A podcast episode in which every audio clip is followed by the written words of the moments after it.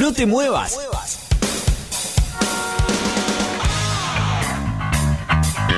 Llegó la hora.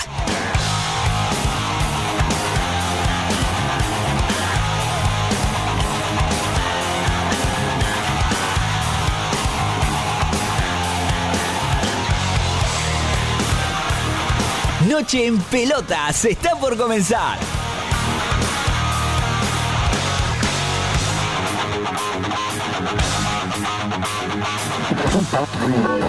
Pará, pará, ¿qué haces? No cambies de radio. Quédate escuchando Noche en Pelotas, tu último resumen deportivo y algo de música.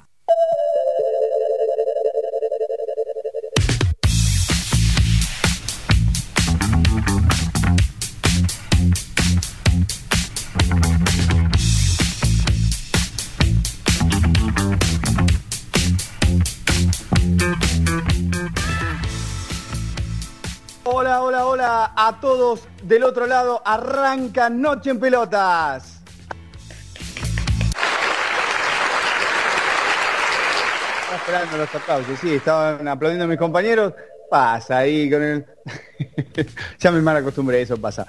Capítulo número 73, arranca 7 de septiembre, el mes de la primavera, 7 de septiembre decía de 2021, exactamente las 9 de la noche, 7 minutos en toda la República Argentina, 14 grados en la ciudad autónoma de Buenos Aires y lluvioso, ¿eh? lluvioso todo el día, bueno, ayer ya estaba nublado y habían anunciado algo de lluvia para hoy, para mañana, para el jueves, bueno, eh, también podemos dividir, ¿no? El Team Lluvia y el Team Sol, porque creo que también hay, hay bastantes adeptos de cada uno de los partidos. Partidos, ya estoy mimetizado con lo que se viene, ¿no? El domingo, ¿ya sabes lo que hacer? Bueno, no importa, eso es en otro programa. Acá vamos a hablar de fútbol, estamos en el aire de la RZ, la más escuchada por internet. Operación técnica, Pablo Mosca, los saludos de rigor.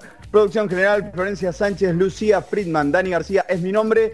Y la web para que nos encuentres es www.nocheenpelotas.com.ar. Ahí tenés todos los links para eh, encontrarnos en las redes sociales. Tenemos Instagram, Twitter, eh, Facebook. Todo homónimo, Noche en Pelotas. Eh, Noche en Pelotas en cualquiera de las redes, nos encontrás. Estamos saliendo también en vivo con un poquito de video por allí también, eh, en el aire de Instagram, en el aire de YouTube, en el aire de Facebook, bueno, ah, Twitch también.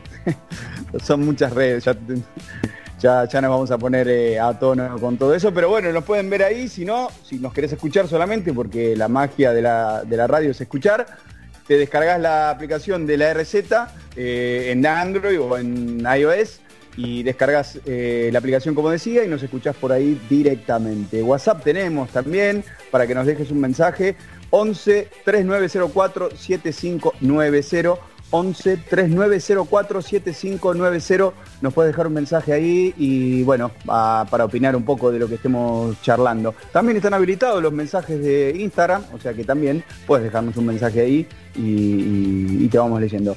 Eh, rápidamente abro el juego para la mesa chica de Noche en Pelotas en esta noche lluviosa de septiembre. Bueno, septiembre es así, ¿eh? septiembre es así, por si algún desprevenido este, se había olvidado. Eh, el siguiente elemento de esta mesa es el señor Lucas Mondelo. ¿Cómo le va?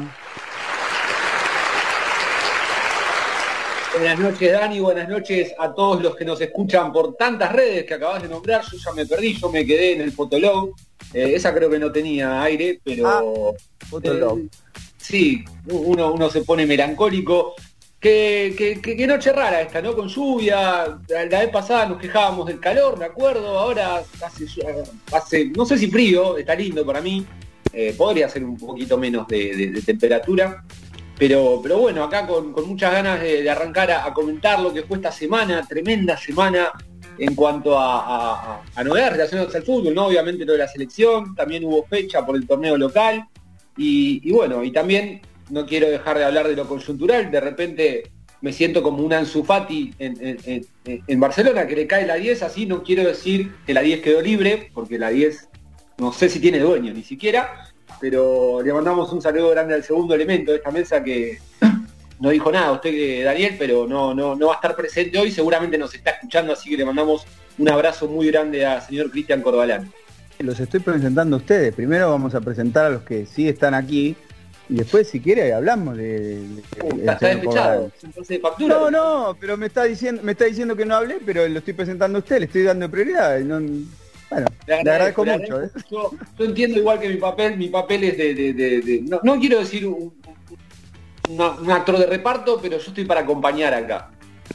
Muy bien, eh, ya le damos el pase eh, al siguiente elemento de la noche, así este, empieza a conversar un poquito de todo lo que tenemos para, para hablar y desmenuzar. Es el señor Juan Pablo Tosi. ¿Cómo le va?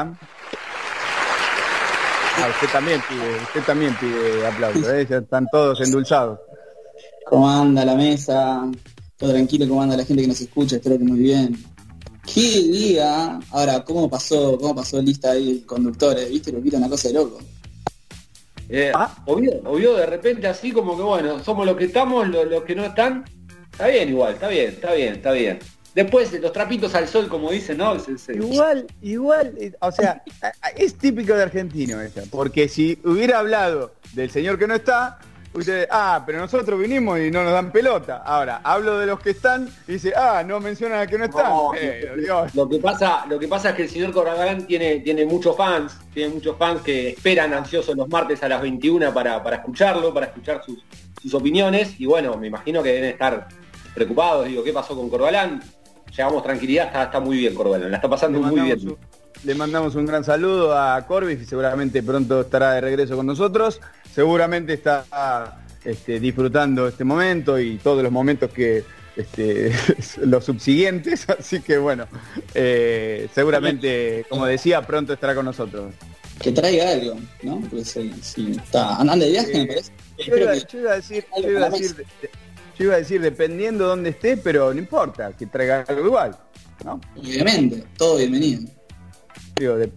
igual dependiendo de dónde esté, es, lo que vaya a traer, no sé. Y pareciera que va a traer alguna, alguna bebida a base de uva. Estaría, muy bien. Bien. Bueno. Usted, usted, García, es de ah, Ya sabe, nada. Yo voy, yo voy por el camino del deporte, por el camino de la agüita. Usted está como Cristiano Ronaldo, ahí, que saca la Coca-Cola. Eh, claro, bueno, sí, así, fuera, fuera de acá. no, no, Alguna vez tomé Coca-Cola, ¿eh? Bueno, pero... Eran otros tiempos, Otros tiempos, otros tiempos, ya no, ya no consumo más coca. Igual es rica, eh, quiero decir, no es que de repente diga, ay, qué es eso negro. Pero bueno, qué sé yo. No, no, no le elijo ahora eso, quiero decir. Son momentos, son decisiones, decían por ahí. Usted, usted era mucho de la Gini, me parece. No, no, usted me quiere instalar en una, en una década que no va conmigo, pero bueno. No, si seguro no sabe lo que es la Gini. No. Sí, sí, o sea, todos sabemos todo, ¿eh? Porque eh, desde que se inventó Google y desde que se inventó YouTube, todo lo podemos este, buscar. Así que tampoco es que vaya a saltar tos y a decir, no sé de qué están hablando, porque ya la, ya la veía venir. ¿Usted tos y qué tomaba cuando era un purrete? Todavía lo soy, me gusta decir que todavía lo soy. Un purrete seguramente que no, vamos, vamos, digamos todo. Acá es un. No, yo creo que tengo, tengo una teoría, a ver, a ver, si la secunda. Yo creo que a medida que pasa el tiempo, uno va eligiendo. Como que antes tiene un amplio espectro de, bebidas que tomar y después a medida que va pasando el tiempo, uno, se queda con una. Por ejemplo, mi viejo siempre me dijo que tomaba y después de la nada solamente cerveza. Entonces yo creo que uno va seleccionando con el tiempo. No sé, no sé cómo lo ven ustedes por lo pronto yo todavía sigo, sigo eligiendo. Pero hay momentos igual, digo, ese yo, termina, no sé, termina de correr y rápidamente toma una cerveza. no sería muy, saludable, muy saludable ese momento. Partido de fútbol, sí, sí, sí. El único deporte que hago, aparte. No, no soy tan deportista, me parece como, como, usted, Dani, me parece, a mí me siento medio medio, ¿viste? Ah, no, no, no se sienta menos que nadie. O sea, hay algunos que le gusta hacer deporte, otros que le gusta tomar cerveza. sí hay que entender que a cierta edad uno se tiene que cuidar, entonces empieza a hacer deporte, todo lo que no hizo en su vida, empieza a cuidarse con las bebidas. Usted sí tiene, tiene tiempo todavía para disfrutar. Igual, a, raíz de lo que dijo Mondelo, es una elección también cuidarse, no solamente un tema de edad, pero bueno. Eh, efemérides, efemérides.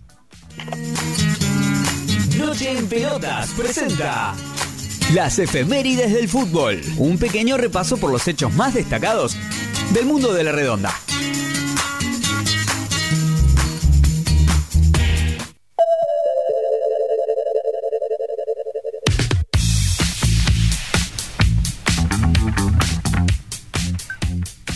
Un 7 de septiembre en 1913, primer partido oficial entre Boca Juniors y Racing Club. En el Estadio de Estudiantes de Buenos Aires, el Geneise ganó 1 a 0 gracias a un tanto de Enrique Bertolini sobre el final del primer tiempo.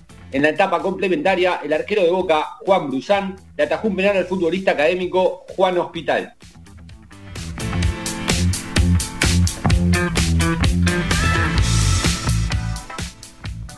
En 1936, en Casilda, Santa Fe, nació Jorge Grifa, gran formador de futbolistas en la Argentina. Realizó un notable trabajo en sus pasos por Newell's y Boca, donde promovió a primera división a jugadores de la talla de Batistuta, Valdano, Sensini, Juan Simón, que eh, hoy está cumpliendo 42 años de aquel logro eh, juvenil en 1979 que ya vamos a estar hablando Gago, Bataglia y Tevez, entre otros. Como jugador actuó en Newell's Old Boys y en el exterior jugó en Atlético Madrid y Español de Barcelona.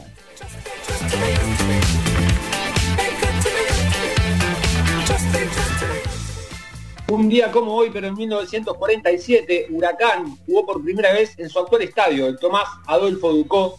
El nombre es en homenaje al presidente más destacado de la historia del club. Fue victoria del Globo ante Boca por 4 a 3 con, goles con tres goles de Salvini y Ferreiro. Boyé 2 y Corcuera hicieron los tantos del Geneise. 80.000 espectadores presenciaron el debut triunfal en el Palacio.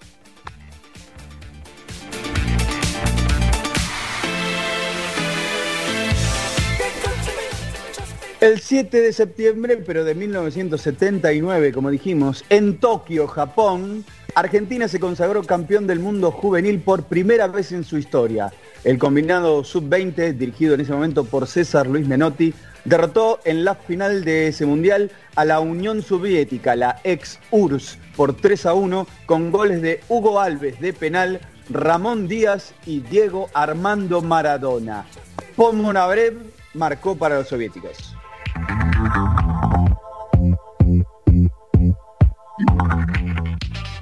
En 1980, en Bernal, Buenos Aires, nació Gabriel Milito, el mariscal, notable defensor y símbolo del Independiente campeón de la Apertura 2002. Al poco tiempo emigró al Real Zaragoza de España, donde su gran nivel lo depositó en el poderosísimo Barcelona, equipo con el, que, con el que alzó dos Champions League. Después volvió al rojo y se retiró muy joven a los 31 años. Con la selección disputó el Mundial de Alemania 2006.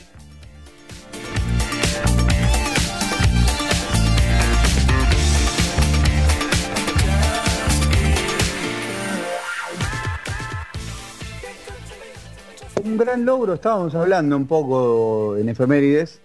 Eh, primer campeonato del mundo hace 42 años, eh, primer campeonato del mundo en juveniles. Hoy Argentina es sextuple campeón y ese fue el primero mm, con una con una base o algunos jugadores este, que ya venían de, de, de la convocatoria que venía manejando Menotti, tanto eh, con algunos del campeonato mundial y de todo ese proceso.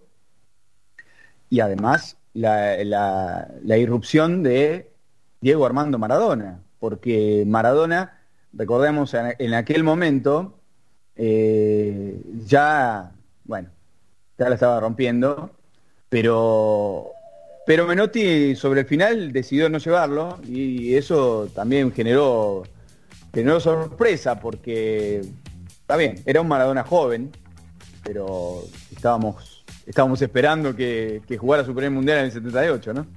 Yo creo que, yo creo que, a ver, de Menotti hoy conociéndolo después de su, de su trayectoria, es, es un, una persona bastante centrada, me parece que, que, que, actuó acorde a lo que se esperaría por ahí de, Menotti, ¿no? Un tipo de por ahí no apurar los tiempos, un Maradona que como bien decía, eh, empezaba a, a deslumbrar con, con, su habilidad y, y, hoy podemos decir, ¿no? Con el diario del lunes, que, fue acertado en, principio su, decisión, ¿no? De no, apurar esto de que tanto nos quejamos últimamente de, los debuts de los chicos de, de las inferiores, de hacerlos jugar eh, y quemarlos, por decirlo de alguna manera. Eh, en el caso de Menotti respetó los tiempos y me parece que estuvo bien. Sí, lo, que se pide, digamos, lo que se pide ahora, y creo que viene históricamente, ¿no? Que los jugadores, que el jugador no, no, queme etapas, que no, que respete los procesos de formación. Digo, eso se sigue como pidiendo en la actualidad, pero no se sigue cumpliendo, porque eh, hoy la inmediatez y la, la, urgencia de los clubes, eh, incluso lo, económico, eh, prima. Entonces por ahí un jugador donde mm, se está desarrollando en su proceso de formación es vendido o, por, estos, por estas urgencias que menciono, quizás es, puesto en primera rápidamente y, saltando, saltando algunos, algunos pasos o algunos, algunas etapas de ese proceso, que solo quizás, solo quizás los grandes jugadores pueden eh, cinturear, digamos, ese, e, e, e, esa, ese quema, esa quema de, etapas. Sí, se me viene a la cabeza Dani eh, Agüero. Debutó con 17 años, si no recuerdo mal, ¿En Independiente? No, 15. 15. 15, 15 años. Viejo. Claro, exactamente. Con Ruggeri lo, Oscar Ruggeri lo, hizo debutar con 15 años Independiente. Bueno, es creo que, creo que, creo que hasta ahora es el jugador más joven en, debutar en el, en el fútbol argentino. No sé si creo que hace poco debutó otro otro juvenil, pero no no, no recuerdo ahora si con, la edad lo, lo pasó, pero creo que no llegaba a, superarlo. Me parece que antes de él había estado el conejito, el conejito Saviola en River, si no me equivoco.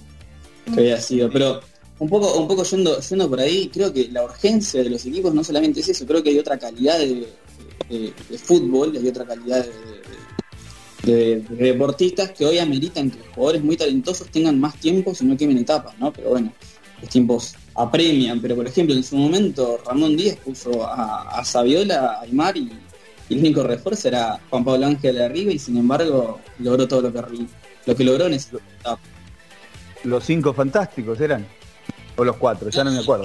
Antes, eso, eso, fue después incluso, que también era fantástico, pero ahí Aymar era muy jovencito, Sabiela también, y Ángel también, y el único refuerzo. Pero, pero realmente creo que había otro, otros, otros semilleros, otros tiempos, era otro fútbol también, eh, que hoy, hoy hace que los jugadores que no quemen etapas es complicado. Hoy el fútbol apremia ante todo, me parece, ¿no? Ahí, ahí estaba chequeando la información. Efectivamente, Agüero es el jugador más joven en debutar en el fútbol argentino. ¿Saben quién es el segundo? Saviola, como dijo el señor. ¿Tienes el dato de cuántos años tenía Saviola? 16 años. 16, 16 tenía. 20 de octubre del 76, con el debut de la, con la camiseta Argentino Juniors contra Talleres de Córdoba, un tal Diego Armando Maradona debutaba con 15 años, le faltaban 10 días para cumplir 16. Así que el, ah. segundo, el segundo jugador más joven en debutar fue nada más y nada menos que, el Diego. Bueno, digo, salvando las distancias, las grandes distancias, porque estamos hablando del número uno, ¿no? Maradona. Digo, pero ahora es un crack, digamos. O sea, Maradona el número uno. Pero Agüero para mí es un crack. Y era, es lo que, un poco lo que estaba diciendo. Digo, eh, eh, eh, se suplía esa, esa quema de etapas en jugadores donde, bueno, su, habilidad, su espontaneidad y, su calidad como para resolver situaciones podía ser mayor a cualquier, cualquier otro jugador o una, una media de jugadores, digo. Es para, es para algunos pocos eso. Exactamente, exactamente. Es una presión, aparte también hay que... A ver, yo siempre diferencio entre dos tipos de debuts en este caso. Hay debuts que son planeados, hay, muchos clubes, y sobre todo en el fútbol argentino, por ahí los que no tienen tantas obligaciones, entre comillas, ¿no? De, conseguir resultados, que, planean su, formación de juveniles para hacerlos debutar porque es materia prima que después van a vender y de la cual se nutren para, poder estar al día con, su, con su economía.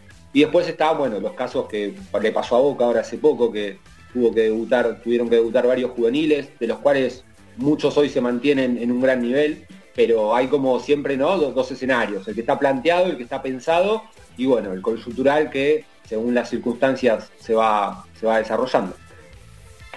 Eh, hablando de la selección argentina, eh, bueno, imagino que eh,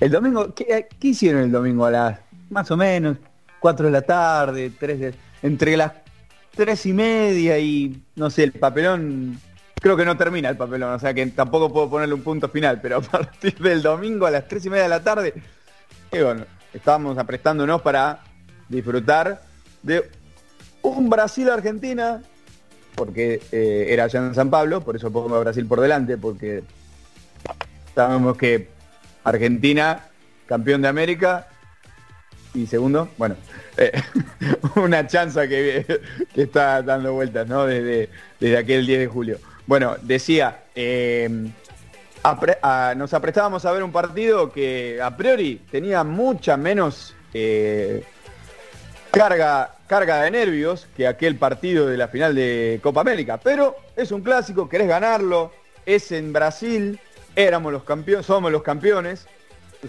era un escenario importante como para reafirmar eh, aquello logrado en el Maracaná.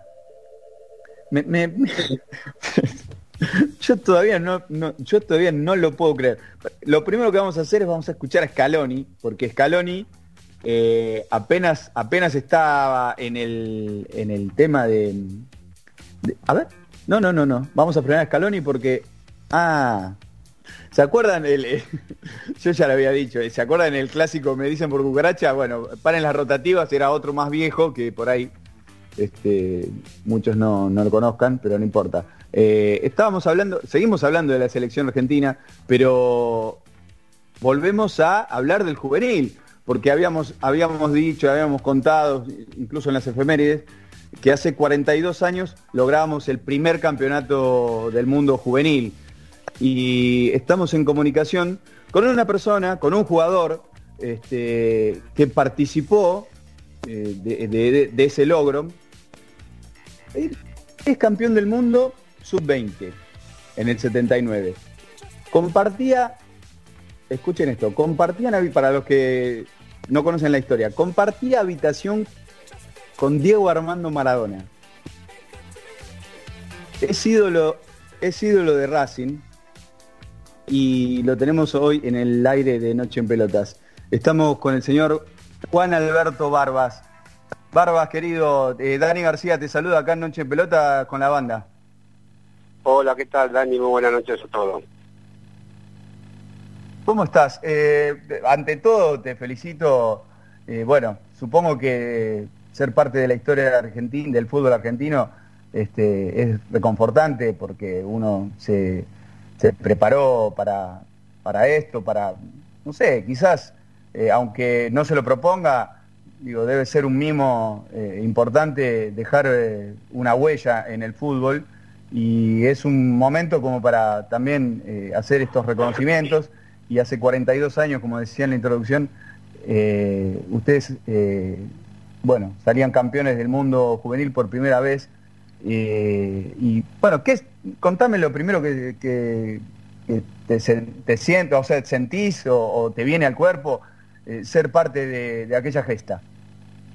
Bueno, primero ser un privilegiado de haber estado en esa selección, ser partícipe de una selección que hizo historia, eh, no fue fácil porque me acuerdo que don Ernesto Duccini iba a todas las canchas a ver jugadores para, para armar ese equipo, primero para el sudamericano de, Uruguay, y después dependía también de, ese sudamericano para seguir eh, para ir al Mundial de Japón. Hay varios jugadores que, estuvieron en el sudamericano y después no, no fueron a Japón. Eh, caso Rolando Barrera, que era un volante por izquierda de Newell, que estuvo en ese juvenil de sudamericano y después no, no fue a Japón, Calderón que no participó en el sudamericano y después fue al mundial de Japón, Lanao que no participó y después estuvo en el mundial de Japón, Bueno, así algunos. Y, te decía que fue difícil porque fueron más de 600 chicos que, que pasaron por la selección para quedar solamente 18 jugadores. Claro. Y bueno, tuve la suerte de estar ahí, de quedarme, de ganarme el puesto. Y, y cada vez que se habla de esta selección, te digo la verdad que para nosotros sigue pasando el tiempo y, y nos sigue orgulleciendo o nos sigue poniendo contento de haber hecho algo por el fútbol argentino, por dejar una marca, por dejar una imagen, por representar al fútbol argentino. Casualmente nosotros el, domingo nos juntamos cinco o seis para jugar un partidito, porque hace mucho que nosotros, hace dos años que no nos veíamos. Todos los años del aniversario siempre nos juntamos para comer un asado. La mayoría están afuera o algunos no pueden venir, siempre somos cinco o seis que estamos siempre. ¿Con quién te juntaste? Y, me junté con Juan Simón, con Sergio García, con Bachino, con el Pichi Escudero, eh, ah. con Ovaldito Rinaldi. Eh, y bueno, los muchachos, los otros, Calderón estaba eh, en Europa, Lanau vive en Europa, Mesa vive en Tucumán, Carabelli iba a venir, pero justo se tenía que dar la vacuna el sábado. Huguito Alves, está con Gareca, eh, ayudante de campo. Eh, Ramón Díaz no sabemos dónde anda, pero no, nunca, nunca pudo venir con nosotros. Torres está viviendo en Luján, Piaggio también, entonces hay muchos chicos, eh, casos, el Loco Sella también participó del domingo, que hace mucho que no lo veía también. Es decir, nosotros, a pesar de, haber sido compañeros de equipos, ahora somos una familia porque estamos permanentemente en el WhatsApp, en el grupo, eh, cualquier cosita que pasa a alguno de nosotros siempre están ahí predispuestos a, cualquier ayudarnos, a, cualquier cosita. Así que hicimos un, gran grupo. La verdad, esto nos dejó el fútbol, una gran amistad. Y, hoy, y, hoy también, ¿no? un día tan especial, un día tan especial, eh, de no contar con el, con el gran capitán que nosotros teníamos, porque eh, se nos hace imposible no creer de que él no esté más con nosotros, porque te digo la verdad, lo que era digo para nosotros era, era todo. A pesar de que él era un jugador muy importante en el equipo, un jugador que, que la gente iba a verlo a él, no iba a ver a nosotros, iba a ver a él. Mm. Y, y, hoy no tenerlo, la verdad que se hace difícil a veces. Eh, por un lado, estás contento por ser parte de, un, de una historia y por otro, una, tristeza de, de, no estar, de que él no esté con nosotros. Justamente, justamente te iba a preguntar, y, ahora mm, ya me mencionás a, Diego y, es indefectible que, que, que, también entre por ese lado, ¿no? Pero eh, es ambiguo porque, como bien decías vos, digo, te iba a consultar si, esta emoción, este orgullo que, sentís eh, en, cada, en cada aniversario de este campeonato este, que obtuvieron en el 79, digo, ¿cómo es desde, desde aquellos años ahora? Digo, ¿ha, bajado la, la, emoción del aniversario o no? O, tiene altibajo? Digo, por ahí los 10 primeros años era tremendo y después se, se amesetó y después con el, con el tema de las redes por ahí se, este, se agita de nuevo, pero a la vez, digo, y me mencionas lo de Diego, ¿y, y, cómo, cómo, cómo, viviste eso? Porque la verdad que es, es casi la, eh, eh, como unánime, ¿no? Es un golpe durísimo. Sí, por eso te digo, cada vez que llega el aniversario lo vivimos como si fuera hoy, el año del 79 estábamos preparando para, para viajar, eh, con la misma gana, con el mismo entusiasmo.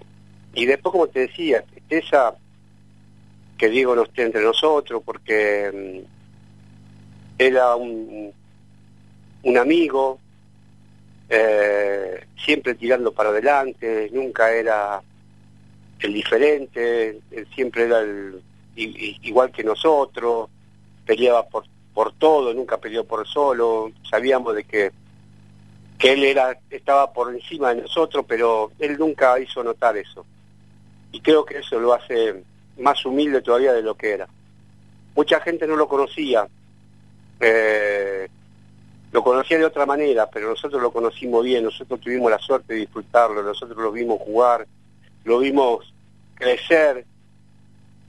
Y bueno, nosotros cada vez que enfrentábamos a los equipos salíamos sabiendo que íbamos a ganar, porque nosotros no jugábamos con y jugábamos con 11.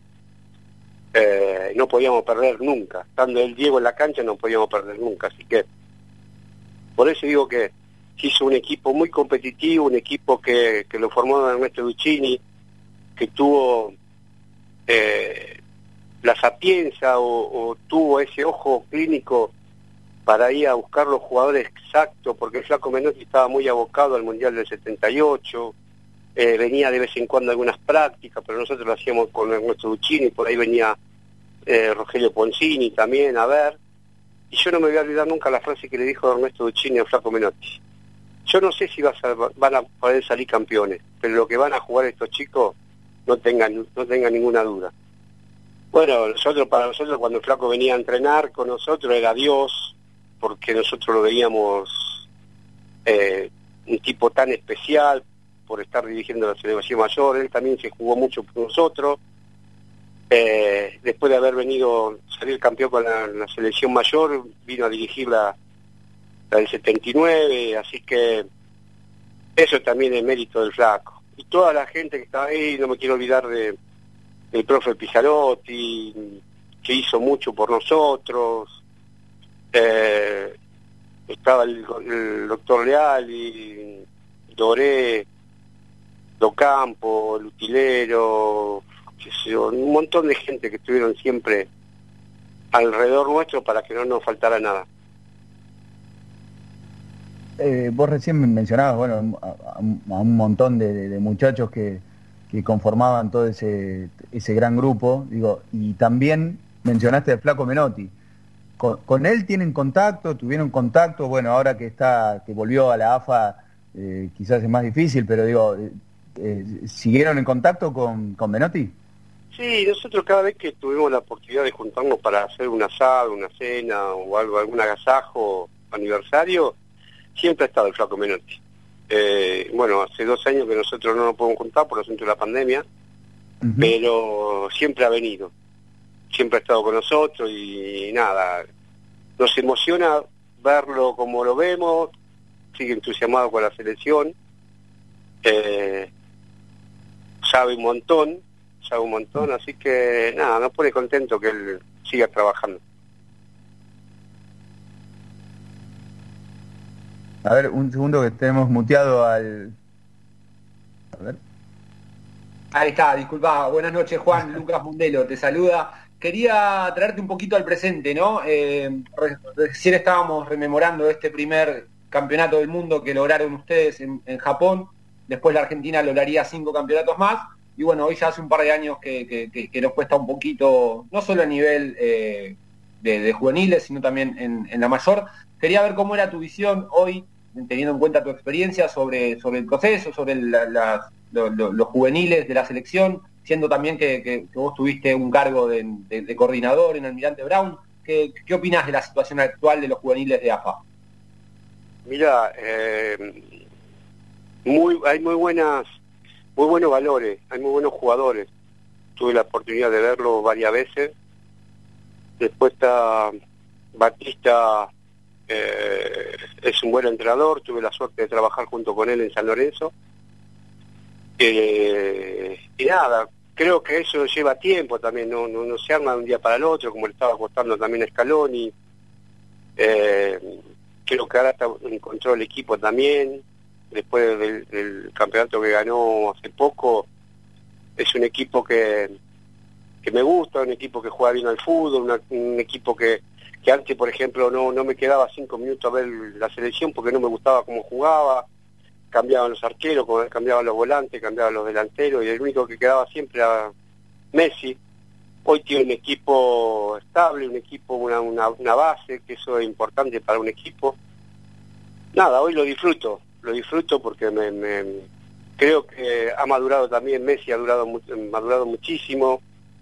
Como, como decían hoy, Eh, antes no cantaba el himno, ahora canta el himno, eh, se hace sentir, eh, protesta por sus compañeros, que antes era estaba Marcherano para hacer esas cosas, así que me gusta. Y la selección juvenil, como siempre, nosotros siempre hemos tenido muy buenos jugadores, muy buenos juveniles. Después de la época de Peckerman, que también fue brillante, como nos representó, creo que eso es, es trabajo y creo que va a llevar un poquito de tiempo, pero estoy convencido de que con Batista la selección juvenil va a andar. Y te consulto, ¿tuviste alguna vez la chance o el ofrecimiento de, formar parte de algún de algún cuerpo técnico de, de, AFA? No, nunca. Nunca, nunca tuve la suerte de que me convocaran para, para ser parte de la selección. Sin embargo, tenés diálogo, ¿no? Con Tapia, ¿puede ser? Tuve dos veces que lo hemos encontrado, cuando yo dirigía la primera de Anteorón y él estaba como presidente en Barraca habíamos hablado, me había prometido, eh, después se cortó y después lo encontré otra vez y me había prometido otra vez y, nada, no pasó nada, así que se debe olvidar, pero no importa, ya está, ya fue. Eh, están lo que tienen que estar, así que nada. Hola Juan, ¿cómo andas? Acá te habla Juan Pablo Tosi, ¿cómo va? ¿Todo bien? Hola, ¿qué tal? Bien, todo bien, gracias a Dios. Me alegro, me alegro. Primero, bueno, muchas gracias por presentarnos y por el título. Eh, pasa el tiempo y sigue siendo un título muy importante, aparte es el, primero. Eh, yo te quiero preguntar eh, por, por, un, por, una forma de fútbol. Tuviste la, posibilidad de que te dirija Menotti, y Menotti es una persona a nivel fútbol que, claramente tuvo una visión del deporte. ¿Podrías explicarnos más o menos en tus palabras qué fue lo que más te sorprendió de él? Mira, eh, lo que nosotros siempre rescatamos del Flaco Menotti, la libertad que te daba de jugar. Que él decía que a través de una pelotita nosotros teníamos que divertir a hacer divertir a la gente que por algo pagaba su entrada para vernos nosotros jugar. Eh, y, que si no equivocábamos, que no nos hiciera un problema, que intentara, intentara, intentara hasta que las cosas salieran bien. Cuando vos te sentís respaldado por un técnico, creo que las cosas te van a salir muy bien. Ahora, cuando el técnico no te banca y estás presionado, se te hace más dificultoso las cosas para, para poder hacer lo que uno sabe, que es jugar al fútbol. Eh, por eso siempre rescatamos al flaco Menotti la libertad que a, nosotros nos ha dado siempre para hacer lo que nosotros quisiéramos dentro de la cancha. Eh, y por eso veía que a lo mejor algunos jugadores volantes, por ejemplo, no estaban siempre en, su mismo puesto, cambiábamos, eh, por ahí aparecía yo por la izquierda, o Valdo Rinaldi aparecía por la derecha, Diego era el clásico 10, el enganche que, se jugaba antes, jugaba por todo, por todos lados. Así que esa es la libertad que te da el flaco Menotti.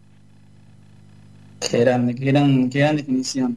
Y, y, esta libertad que te daba Menotti, ¿vos la ves o, vos pensás que hoy el fútbol actual te deja a los técnicos dar esa libertad? Porque hoy justamente estamos hablando antes con la mesa que el fútbol apremia y que a veces los juveniles no pueden tener justamente el desarrollo o pasar las etapas como deberían. Eh, ¿Vos coincidís en esto que el fútbol hoy apremia? Mirá, yo lo que veo, mirá, yo lo que veo en el fútbol que hace bastante lo vengo viendo y yo recién escuchaba que Busca, por necesidad, hizo debutar a varios chicos. Hace mucho tiempo que varios clubes no, no hacen debutar eh, jugadores de las divisiones inferiores, porque son más resultadistas que, que formadores. Si vos es eh, hoy eh, en varios equipos grandes que, que trabajan muy bien en divisiones inferiores, caso Banfield que trabaja muy bien, caso Lanús que también eh, trabaja muy bien, pero a veces Boca y River se van 10 jugadores y te traen 20. Y jugadores hechos, jugadores de nombre. Y a lo mejor a los chicos a veces no, no los ponen, no le dan la el tiempo necesario que tienen que tener como para que se vayan haciendo de a poquito. Eh, juegan un partido bien, bárbaro, un partido mal, ya no lo, no lo ponen mal, lo da la préstamo. Y yo creo que a veces necesita el, joven o el de la división inferior es tiempo. Y a veces en el fútbol de hoy no tenés tiempo. Hoy necesitas ganar, ganar, ganar, y a veces ganar lo ganan a cualquier costo o de cualquier manera, y nosotros no sabemos jugar de cualquier manera, nosotros sabemos jugar al fútbol. Pero la única manera que podés ganar es jugando, intentando jugar al fútbol, que es lo que sabemos hacer. Pero a veces, viste, me ha tocado, mira, me ha tocado trabajar en, en divisiones inferiores, cuando he sido coordinador, y yo veía técnicos que se ponían en la mitad de la cancha y solamente con el silbato dirigían el partido. Nunca paraban la práctica, nunca le corrigieron los, los perfiles, nunca de recepción y el pase nunca lo, lo corrigieron. Ahora, cuando yo iba a ver los partidos los sábados, los domingos, cuando nos tocaban, escuchaba decirle al técnico, a los, a los jugadores, tirá bien un centro, recepcioná bien la pelota, pero si vos no se lo explicaste durante la semana, el chico, ¿cómo querés que aprenda a recepcionar la pelota o pueda tirar un centro como la gente? Entonces yo digo que a veces los técnicos eh, se la pasan haciendo 40 minutos de fútbol y no corrigen los errores de los chicos. Entonces yo lo que quiero que hoy en el fútbol argentino haya más formadores que esos técnicos resultadistas que se creen que a través de, los resultados que vos ganés campeonato, eh, te avala o te da la seguridad de seguir trabajando en un lado, y a veces no te da eso la seguridad. Yo por suerte no he salido campeón nunca de ninguna categoría de divisiones inferiores, pero he tenido cantidad de jugadores que hoy están jugando en la selección argentina, caso Muso, caso de Paul, Centurión en su época también, jugadores que han pasado por la selección, no salimos campeón, pero la, idea era tratar de formarlo para que el día, del día de mañana el técnico de la primera le pidiera a jugadores y decirle, mira, este jugador te va a dar lo que vos, que vos lo que necesitas. Así que, viste, eh, creo que ese es el trabajo que tiene que tener un entrenador o un formador de divisiones inferiores. Sí, eso un poquito hablábamos al comienzo, ¿no? Las urgencias de los equipos a veces este, queman etapas de los jugadores, sobre todo las etapas de, del proceso de formativo, ¿no? Y para los que se renuevan, para los que están este, recién entrando en el aire de Noche en Pelotas, estamos hablando con Juan Barbas, campeón mundial juvenil de 1979. Eh, Juan, te tengo que preguntar porque claramente, y siguiendo en la línea de la selección argentina, eh, más allá de que ya mencionaste cómo, cómo estás viendo el equipo de Scaloni, eh, ¿qué, te, ¿qué te pareció el papelón del domingo? No, una vergüenza, una vergüenza porque creo que tuvieron el tiempo suficiente como para, para, hacer lo que hicieron, ir al hotel, eh, los jugadores de lo que juegan en Inglaterra habían jugado contra Ecuador, eh, y no sé por qué no, no, no lo hicieron antes. Esperaron que empezara el partido para hacer ese papelón que hicieron. Es una vergüenza, porque mucha gente estaba pendiente y esperando de ver el partido y se quedaron sin, sin poder verlo. Tres, tres días hacía que la selección estaba instalada en San Pablo. Eh, y ni hablar de, de, algún caso que podemos hilar fino en el pasado y ahora, incluso lo, más reciente es lo que, el caso de William, eh, que, viene, de, viene de allá de Inglaterra y lo, presentaron sin cuarentena en el Corinthians y demás. Digo, la pregunta que, queda en el aire, que es contrafáctico, ¿no? Pero, ¿qué, qué pasaba si los jugadores que, que, Brasil tiene jugando en la Premier League venían? Este papelón no se, no se generaba, tengo la sensación. No, seguro que no. No, es como decís vos, William hizo la presentación, la conferencia de prensa, y no pasó nada. Pero no, ya te digo, es, raro, me parece que todo política. Viste, cuando se mete la política en el fútbol no entendés nada. Viste, no, no, no, no, no se entiende nada. Y eso es algo, eh, eso es algo que va a ser difícil eh, de, de quitar. La política está enquistada hace mucho tiempo, y vos lo sabés. Sí, sí, por supuesto. Siempre estuvo la política metido, en el fútbol. Siempre. Pero, viste, cuando se mete la política en el fútbol ya virtúa mm, todo el fútbol, todo el ambiente que, que lo rodea al fútbol. Juan, eh, eh, sí, la verdad que cuando se mete la, política en el fútbol es, es, es medio, es medio problemático.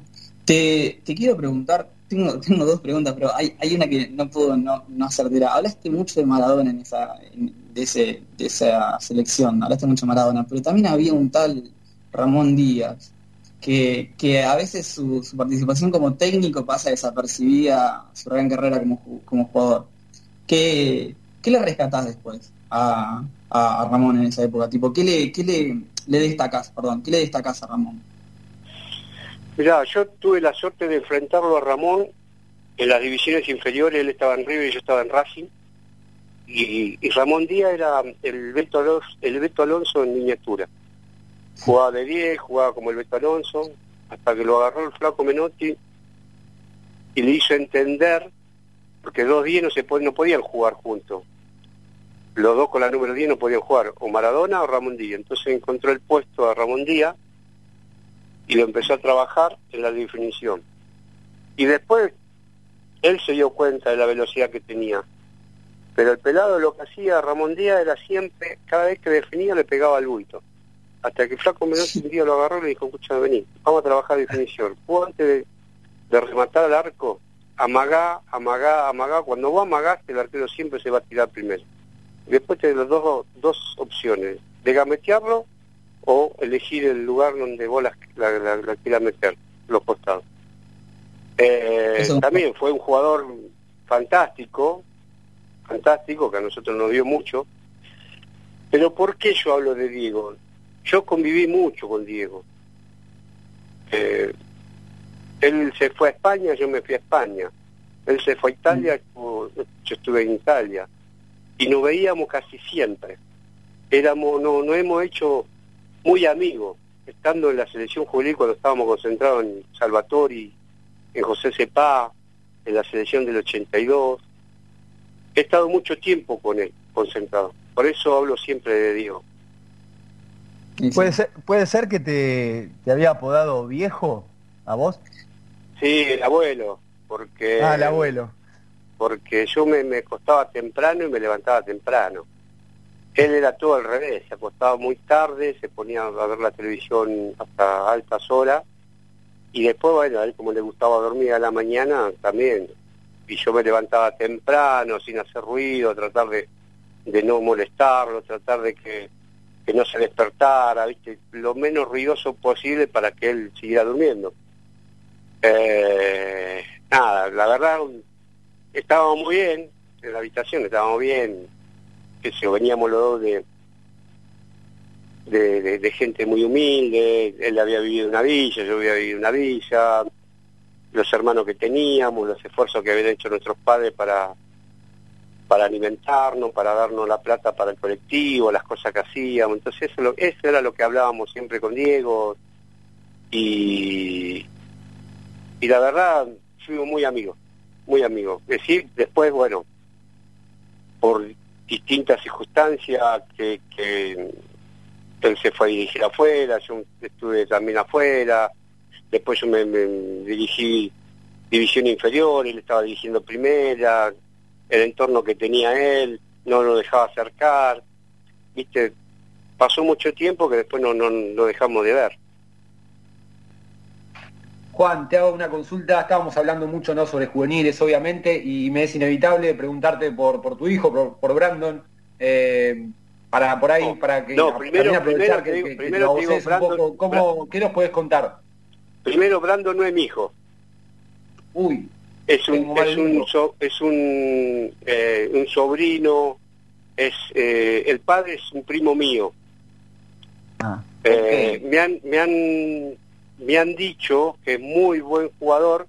Yo no tuve la oportunidad de verlo jugar todavía. Pero he tenido muy buena referencia de parte de Juan Amador Sánchez, que es el secretario deportivo de Platense, de la Platense. que Sí. A veces nos encontramos a jugar unos partiditos con él, a jugar al fútbol y, y siempre me, ha comentado él, ¿eh? yo no le pregunté nada, nunca. Eh, yo lo único que quiero que si él tiene que triunfar Brando, que sea por mérito de él, que así como, como fui yo, que fue por mérito mío, que no, no tuve que decir, preguntarle nada a nadie, y ojalá que tenga la suerte que tuve yo.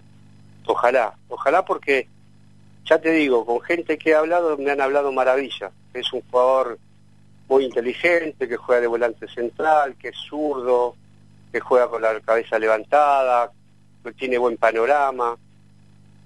Ojalá, ojalá que, tenga la suerte. Nada más, lo único que le puedo decir es eso.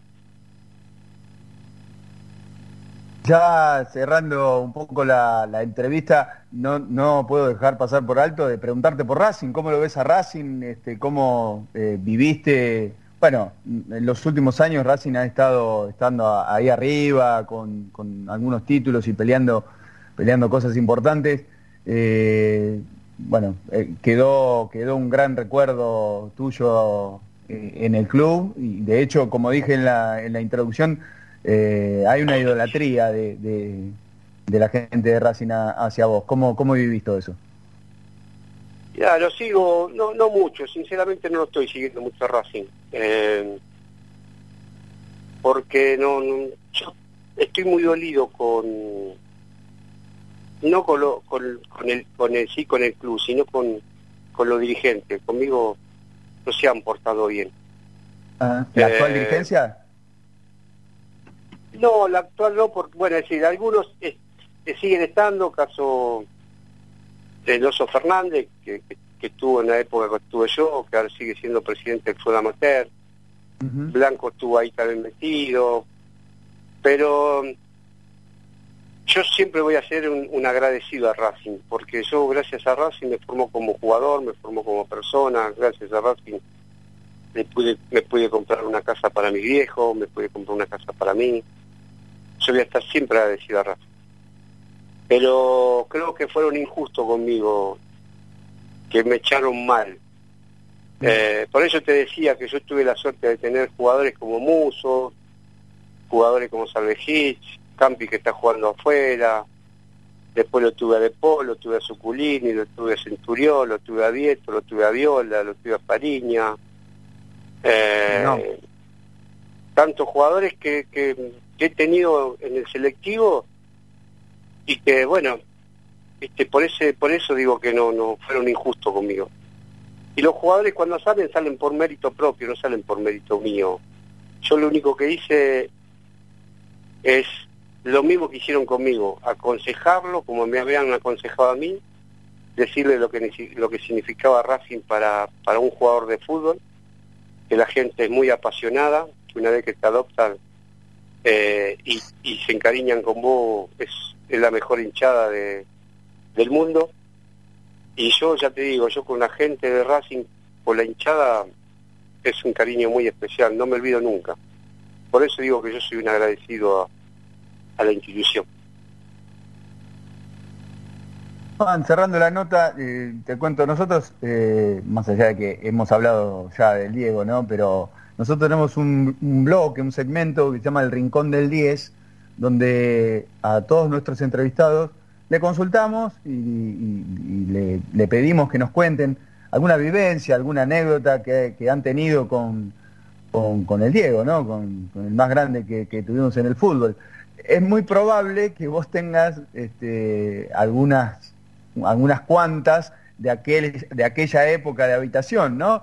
Eh, así que pues, puedo, puedo pedirte alguna, alguna importante o alguna que te haya marcado en esa, en esa época y alguna otra que, no sé, sientas que, te ha también marcado a, lo largo de la relación que tuviste con, con Diego Armando.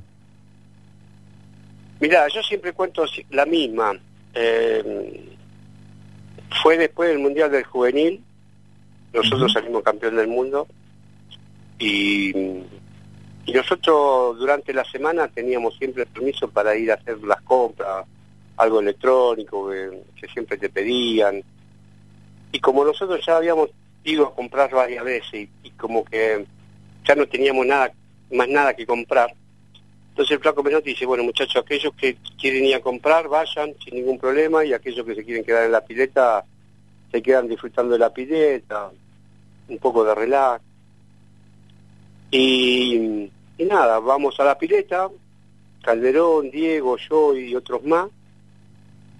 Y yo no sé nadar, no sabía nadar.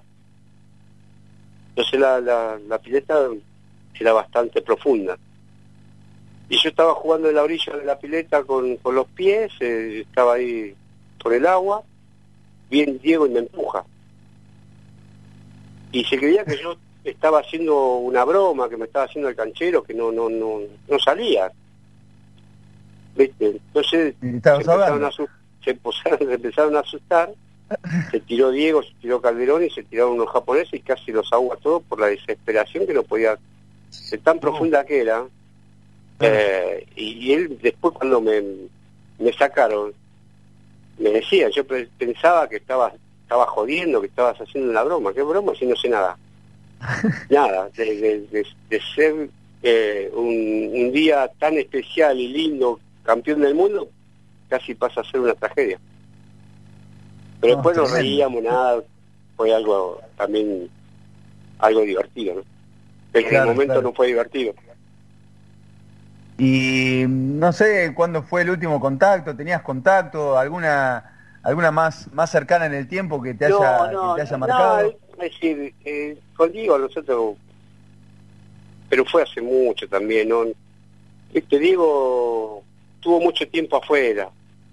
Y nada, yo lo veía siempre para cuando festejaba su cumpleaños, cuando festejaba el cumpleaños de las hijas, porque Claudia Villafañe es madrina de una de mis hijas y, y estábamos permanentemente en contacto. Entonces, de vez en cuando nos juntábamos, ahí en Habana y Segurola, donde tenía el departamento, íbamos a, verlo, pero nada, digo, siempre fue un tipo bárbaro. ¿Hola? ¿Lo perdimos o no? Sí, ahora te escucho, te escucho. Ahí estamos perdiendo la voz. Hola, hola, hola, te escucho. ¿Estás ahí, Juan? Sí, te escucho, te escucho. Ay, ahí, habíamos perdido un poquito la señal, no, no sé si estabas diciendo algo. No, te decía que Claudia Villafañe, la ex señora de Diego, es madrina de, mi, de una de mis hijas. Sí. Y bueno, cuando festejaba el cumpleaños, nos juntábamos, estaba Diego, eh, y nos veíamos casi siempre, ¿no? Cuando convivían. Después no, después cuando se divorciaron ya prácticamente no lo vi nunca más. Claro. Bueno, no, eh, imagino que tendrás este, un montón de imágenes y de sentimientos este, bien guardados de, tu, de tu amistad con, con Diego y bueno, y todo lo que, lo que han vivido en el fútbol. Te agradecemos el aire acá en Noche en Pelotas.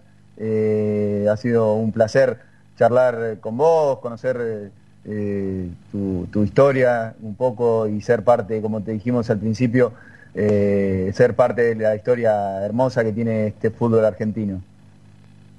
Bueno, yo le agradezco a ustedes por haberme llamado y bueno, nada, esta es un poco la, la historia del famoso juvenil de 79 y me, me da mucha mucha alegría que, a lo mejor hay muchos de ustedes que a lo mejor no, no vieron jugar y que, que se acuerden de ese juvenil o le han contado de ese juvenil y, y lo vivan como lo vivimos nosotros, ¿no? con mucha ganas, con mucho entusiasmo.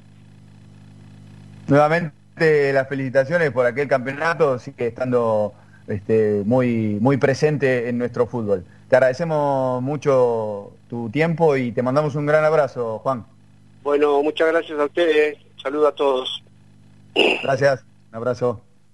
Ahí pasaba en el aire de Noche en Pelotas Juan Barbas, eh, ídolo de Racing, campeón del mundo con la selección argentina en aquel juvenil de 1979 eh, con la dirección técnica de César Luis Menotti. Son las 10 y 5 minutos, nos pasamos un toque, vamos a vender un ratito y volvemos. Esto es Noche en Pelotas, hasta las 11 estamos.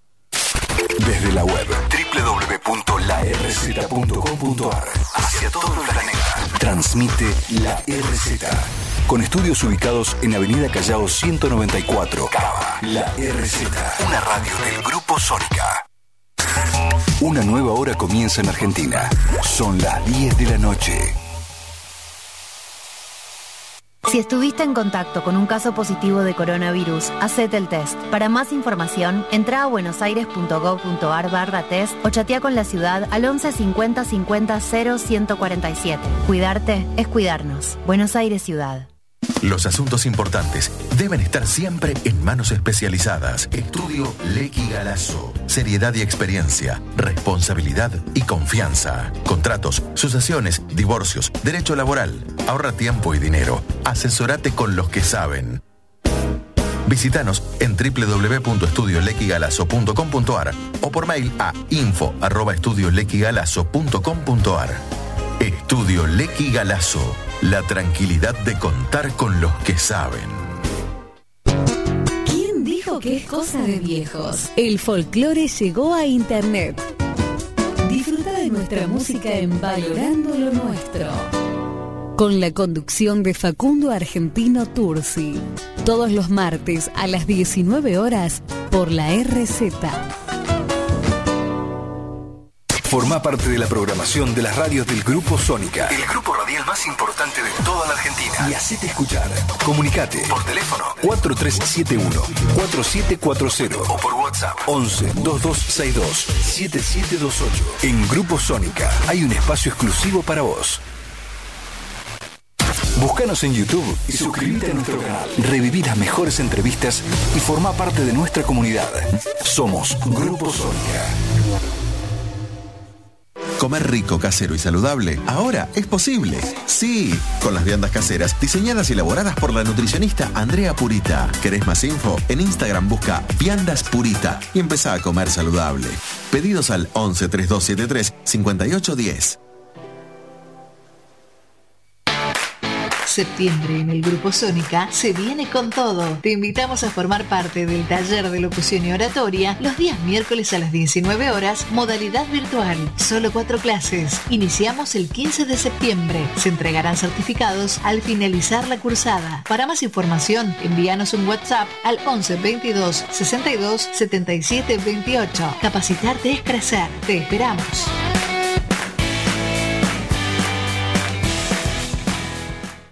Tenés que ser parte de la RZ. Parte de la RZ.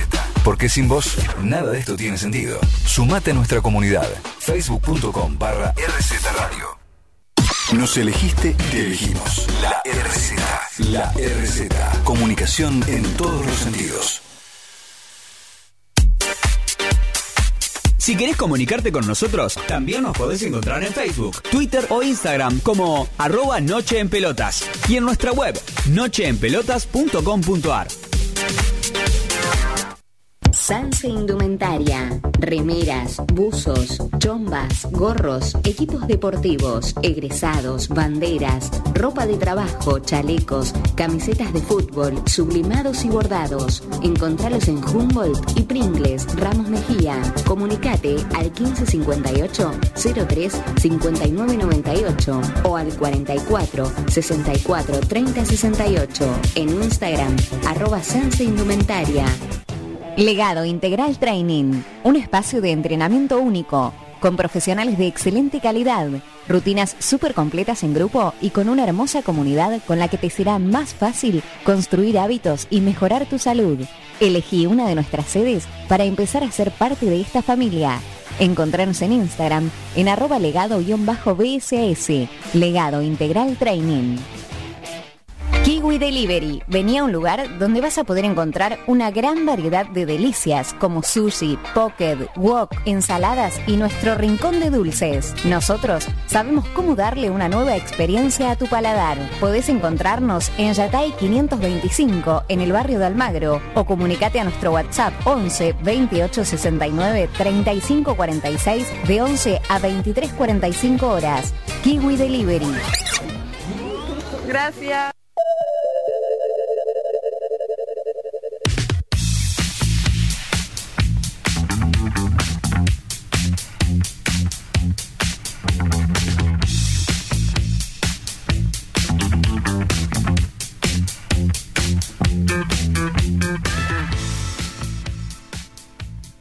Diez de la noche, 10 minutos, capítulo 73 de Noche en Pelotas. Bueno, vendimos un poquito y seguimos hablando. Estábamos hablando de la selección, bueno, justo teníamos al aire a Juan Barbas eh, y con esa jugosa entrevista que, pudimos, que pudimos hacer con él, eh, hablábamos de, justo nos estábamos metiendo con, con el papelón, el papelón, porque creo que no hay otra palabra, o sí, las hay, vergüenza eh, y un sinfín que podemos estar pensando o, que se nos viene a la mente.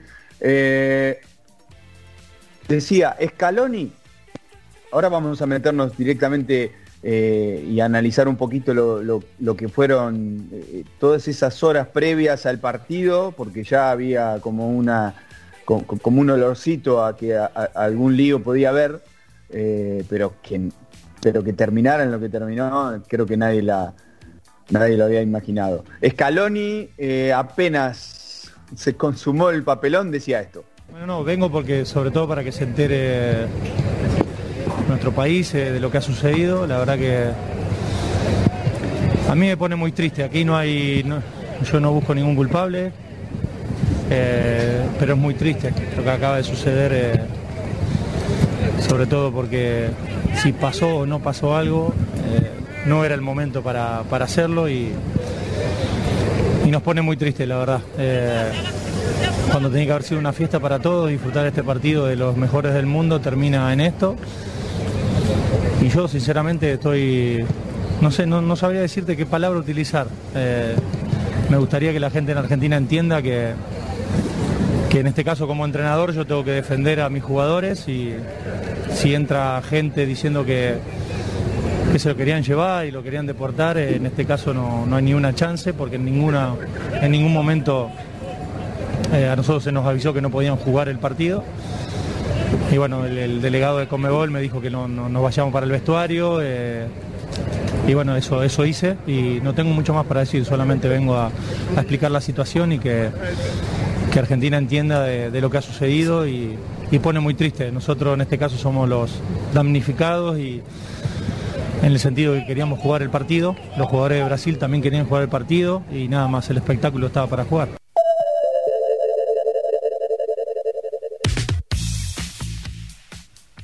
Bueno, eh, un poco el, resumen de lo, de lo sucedido. Eh, desde que se metieron estas personas de Anvisa, eh, que es la, eh, de la sanidad de Brasil, todo empezó porque ya antes, antes que empezara el partido, se podía ver el movimiento, la, televisión no ponchaba tanto, pero se veía como un movimiento raro por fuera, cerca de los bancos, incluso eh, Chité estaba estaba un poco caliente, se mostraba que este, estaba como disconforme con algo, que no se sabía bien qué era. Hasta que aparecieron estos señores a, meterse en la cancha, que, incluso eh, se, armó como una especie de escaramuza ahí justamente porque ah, eh, Pared, no, eh, Otamendi y Acuña, era como, ¿qué sos?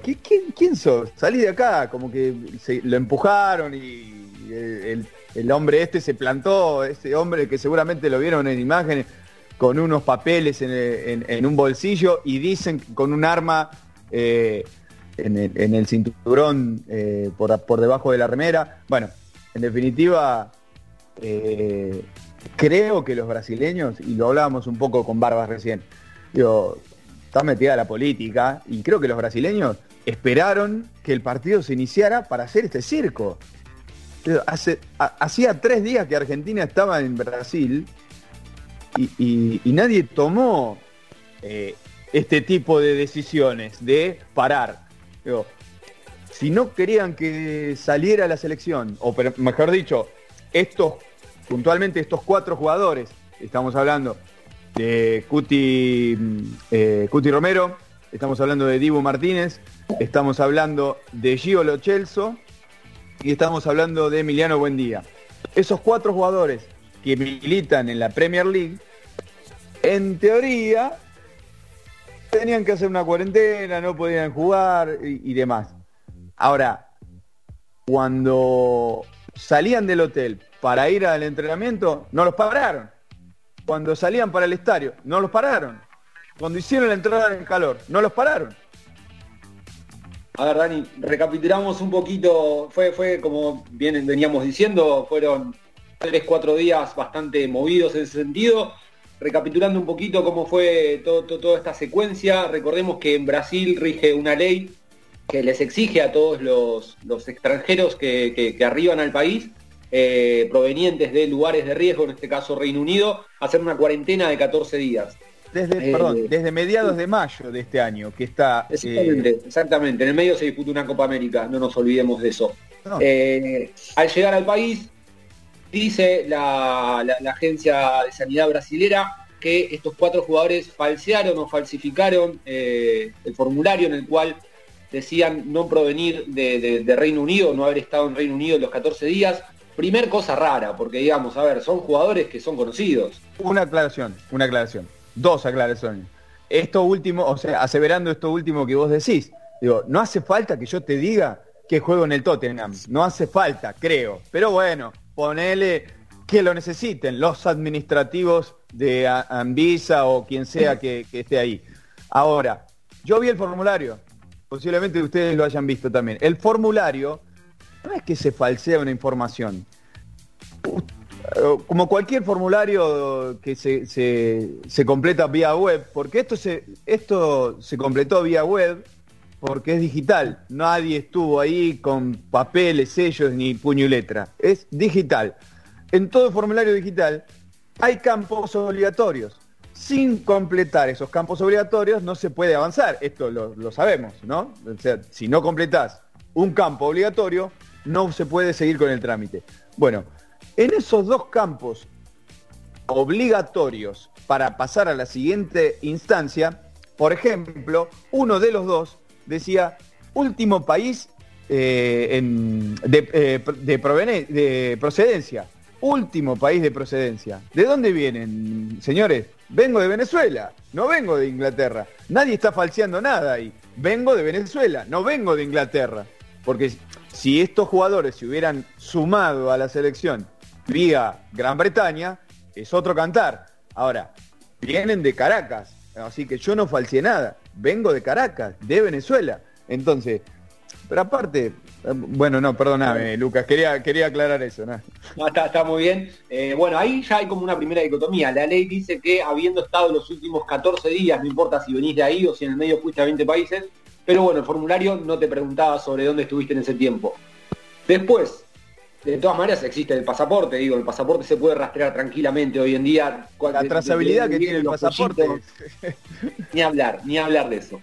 Bueno, cuestión que llega, llega la delegación argentina a Brasil, se instalan en el hotel y la selección argentina, luego de ser notificada después de esta irregularidad supuestamente, eh, se dirigen a entrenar. Eh, eh, dijeron que el sábado de la noche verificaron este, que esta falsedad de datos. Exactamente, no, fue inmediato, no fue inmediato. Se fueron a entrenar cuando Ambisa se hace presente en el hotel, se entera de esta situación, que los cuatro jugadores a los cuales le habían sugerido eh, hacer la cuarentena no se encontraban en ese lugar, ahí aparecería la segunda eh, contravención, por decirlo de alguna manera, que ya es haber falsificado supuestamente eh, el formulario y la segunda es no haber hecho la cuarentena. Cuestión que bueno, la selección regresa al hotel, al día siguiente ya se apronta para, para ir al estadio y jugar el partido, y ahora hoy conocimos que 51 minutos antes de, que se dispute el encuentro, eh, Anvisa le envía un mail a, la Conmebol, pero no se lo envía ni a la Secretaría Técnica, ni se lo envía a Alejandro Domínguez, se lo envía al mail que encontramos todos cuando buscamos en internet, conmebol.com, eh, comentando sobre esta situación.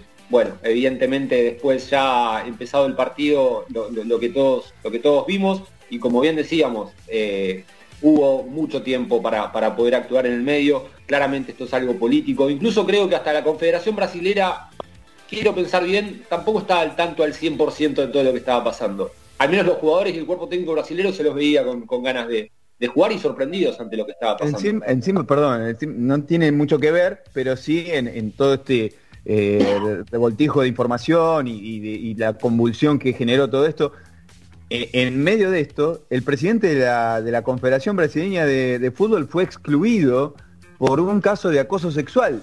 O sea, nada que ver con fútbol, pero sumado a todo este lío, bueno, el presidente de la, de la CBF salió eyectado, ¿no? Pero fue, fue realmente bochornoso, fue realmente bochornoso, pero aparte sin sentido. A ver, eh, yendo a lo que es la, la sanidad realmente, ¿no? Eh, los jugadores que estuvieron con, con estos, con los cuatro jugadores que venían de Inglaterra, estaban, podrían haber estado tan contagiados de tener algo, ¿no? En un supuesto de tener algo, como estaban ellos cuatro. O sea, no, no es que no se podían jugar con ellos cuatro, no se podía jugar con ninguno. O sea, para mí fue claramente político. Igual, la verdad que completamente bochornoso. No, a ver, eh, hay un tratado, hay un tratado internacional en lo que va del, del deporte, hay acuerdos, no tratados, perdón, hay acuerdos internacionales en lo que va del deporte para lo que son las delegaciones deportivas, que Brasil claramente desconoció, porque no es que Venezuela no le dijo nada, no es que eh, realmente desconoció completamente eh, lo que se había acordado, lo que también se acordó para que ellos sean, aparte, anfitriones de la Copa América. Porque este está vigente para que ellos sean anfitriones de la Copa América y ahora lo desconocen para las, para las eliminatorias. La verdad que fue bochornoso, bo- completamente bochornoso. Pero lo que hablábamos, incluso se lo preguntamos a, a Juan Barbas, digo, eh, y es contrafáctico esto mismo, digo, si venían los jugadores de Brasil, o sea, ellos, ellos alegan ahora, o- o- o en esta instancia, que no los convocaron, ¿no? Pero si hubieran venido aquellos jugadores brasileños que estaban eh, o que están militando en el fútbol este, inglés, ¿sucedía todo esto? Vamos más atrás, vamos más atrás. Eh, esta, eh, esta vigencia de, lo que mencionaba Lucas, que es de mediados de mayo, a finales de mayo hay una convocatoria brasileña, obviamente, porque hay partidos de eliminatoria. Y Brasil, en los primeros días, no recuerdo ahora, pero en los primeros días de junio, enfrentó a Ecuador. Y, realizaron un corredor eh, sanitario para esos jugadores que estuvieron o que están eh, jugando en, eh, en Inglaterra. Vinieron y, y directamente a los dos días, tres días, jugaron el partido contra Ecuador. Entonces, ¿de qué estamos hablando? ¿De qué estamos hablando? Estamos hablando de no pude traer, yo ya no, no recuerdo el número, pero había como 8 o 9 jugadores que están en Inglaterra. Era la selección más afectada, era la selección Nueve, nueve jugadores brasileños en, en el fútbol inglés. Bueno, ¿no puedo contar con esos jugadores? Eh, bueno, voy a hacer algo para que los tuyos no jueguen. Digo. Otro Bueno, no, me da, no, no me da a pensar otra cosa. Políticamente hablando, recordemos también que en un principio los que se rebelaron fueron la Liga de España, después se sumó la italiana, finalmente por una intermediación de la FIFA esto quedó, quedó descartado. No así el caso de, la Premier League, pero, pero claramente eh, está metido mucho el tema de la política, ya no solo a nivel eh, clubes, sino el tema de selecciones, como bien decíamos, eh, por, por este acontecimiento. Ahora, yo me pregunto, es un tema político de Brasil, pero ¿se decidió, ustedes piensan que fue adrede contra la selección argentina o hubiese pasado lo mismo con cualquier otro seleccionado? La verdad, no, sé qué pensar, pero eh, sucedió acá y con nosotros. O sea, acá, quiero decir, en, esta instancia y con nosotros.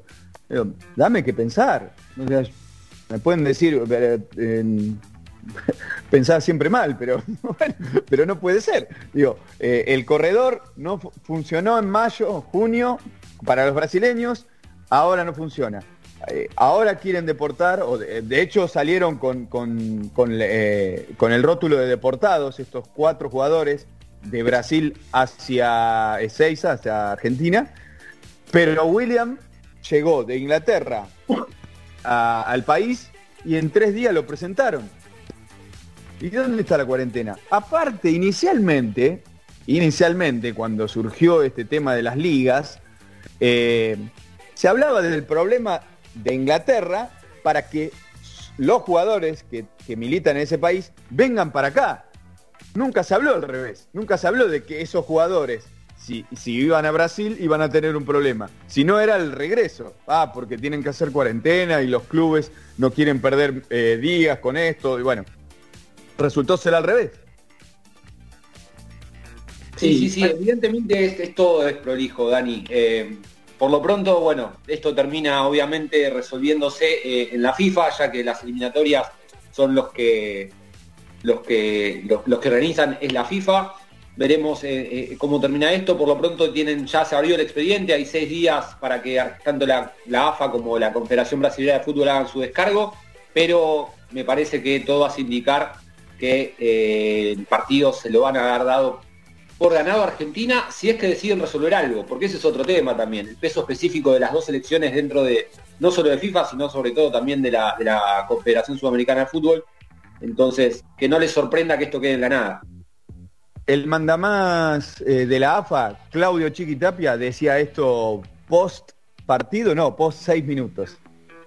Realmente me parece que acá no se puede hablar de ninguna mentira ni de nada, porque hay una legislación sanitaria en la cual se juegan todos los encuentros semifinales, va de, fecha FIFA, no de eliminatorias, como se juegan todos los torneos sudamericanos, Copa Libertadores, Copa Sudamericana, donde las autoridades sanitarias de cada país aprueban un protocolo que está vigente, que se, se trabaja entre las 10 federaciones, nosotros venimos cumpliendo, hasta en Charte traemos a todos nuestros jugadores cuidándolo al máximo porque realmente nos preocupa por sobre todas las cosas ellos y que puedan volver a sus clubes de la mejor manera porque también entendemos que los clubes al cederlo y todo con todo lo que se viene viviendo, hoy se vivió lo que se vivió, que es algo lamentable para el fútbol porque la verdad que es una imagen muy pero muy mala, cuatro personas sin barbijo ingresando, interrumpiendo el partido.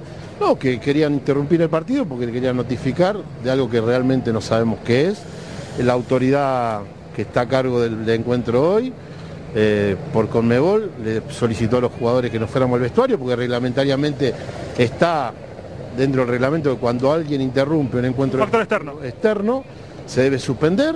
Es lo que hicimos y ahora estamos con nuestros jugadores preparándonos para regresar. Estamos adelantando el charter porque teníamos previsto viajar más tarde, pero sí, vamos a regresar a Argentina.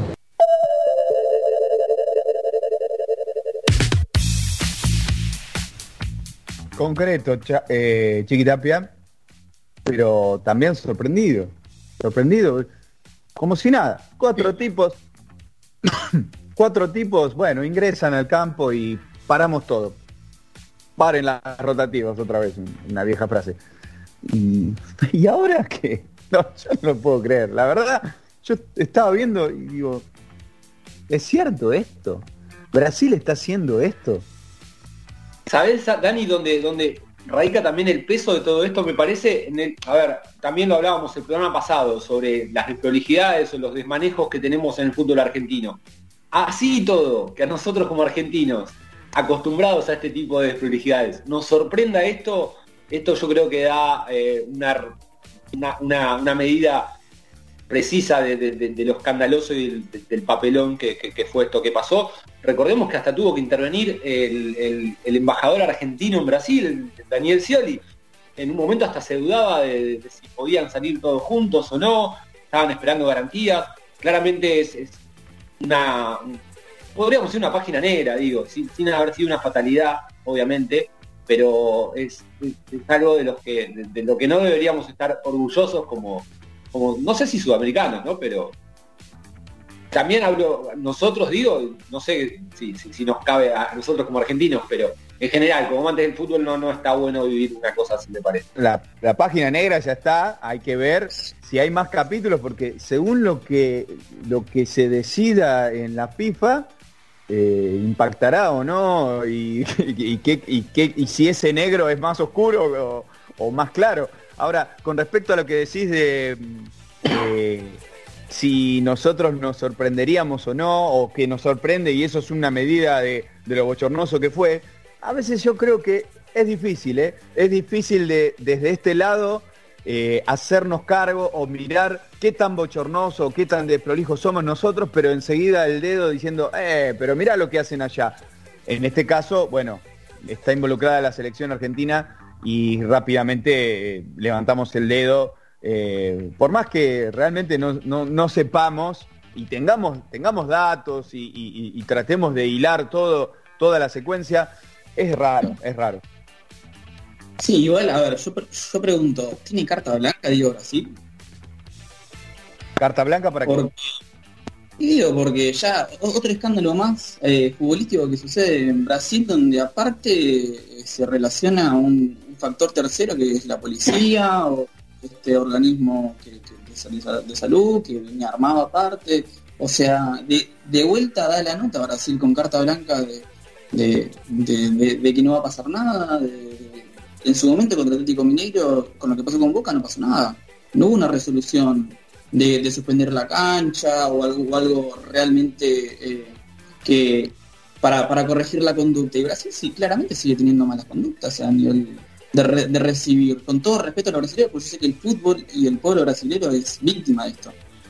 Mira, Juanpi, eh, está bien que este caso puntual no está bajo la órbita de la FIFA, pero no olvidemos que Brasil tiene una a favor, que fue haber recibido la Copa América cuando nadie la quería disputar. Entonces, no sé si no se le debe algún favor a la CBF. No, lo, lo Ay. deslizo, no tengo ninguna prueba, obviamente, pero digo, eh, me parece que es una, un- una situación de peso también. Se le debe como un gracias por lo mínimo, como mínimo, ¿no? No sé qué opina, qué opinan ustedes, pero también eh, eh, es mucho, es mucho de sudamericano esto de, de deber favores, me parece. Dibu Martínez Sí, sí. Estaba, estaba en Ezeiza y decía esto antes de partir hacia Croacia, porque ahí tenía que hacer la, la cuarentena antes de ingresar a Inglaterra. Lo teníamos todo para ganar, pero bueno, por cosas políticas no sé qué pasó, lo de la Premier no poder jugar el partido, pero nos hubieran avisado cuando llegamos a Brasil y, no hacíamos tanto quilombo, nada para, para cancelar el partido. Eh, era simple, obviamente una lástima porque íbamos a ganar, estábamos con confianza. Por el amor que tenemos a la, camiseta, era por más que todo la Premier no querían venir, nosotros decidimos venir igual.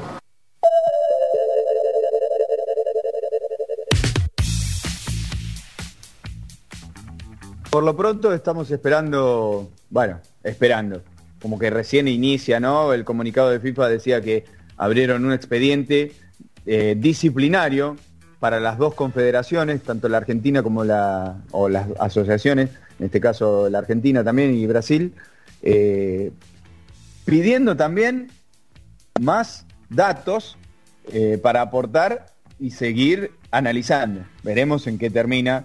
Por lo pronto la pelota sigue rodando, más allá de que Argentina y Brasil ahora deben un partido y veremos, como, como decíamos, cómo se va a resolver. Eh, Argentina estará jugando en Bolivia, eh, perdón, contra Bolivia, en Argentina, con público. Otro bochorno, que las entradas volaron en, creo que en 10 minutos este, ya estaba todo colapsado. Pasabas de, de la cola virtual de estar en el puesto 1000 a estar en el puesto 100.000 o más. Digo, bueno, eso es un poco, un poco lo que somos nosotros también, ¿no? Las desprolijidades cibernéticas, por empezar, ¿no? Lo cibernético. Eh, pero en lo estrictamente deportivo vamos a estar jugando con Bolivia. Tenemos más o menos eh, el 11 que podría estar dibujándose en el aire eh, para, o lo que piensa Scaloni para este, para este jueves. Digo, porque ya de por sí tenemos, eh, no vamos a contar con estos cuatro, ¿no? Con Dibu, con, con Dibu Martínez, con Coti Romero, Cuti Romero, perdón, eh, Gio Lo Celso, ya esos tres que son jugadores titulares, no vamos a estar contando. También estaba Emiliano Buendía, pero no estaba dentro de los 11. Eh, también desafectado Armani por aquel, aquel episodio de, de- de golpe que le produjo una sinovitis en la rodilla. Bueno, fue desafectado. Fue convocado Agustín Rossi, el arquero de Boca. Eh, y bueno, ¿qué, qué- qué- qué se vislumbra para, para el jueves, por lo menos a priori? según lo, lo- lo- que se pudo desprender de los entrenamientos y demás, estaría debuta- va, debutando, no, estaría haciendo su aparición Juan Muso en el arco de la selección argentina, con una línea de cuatro, en principio Montiel por derecha, centrales Germán Pesela, Nicolás Otamendi, la duda sobre el lateral izquierdo es si va a estar jugando Marcos Acuña o Nicolás Tagliafico.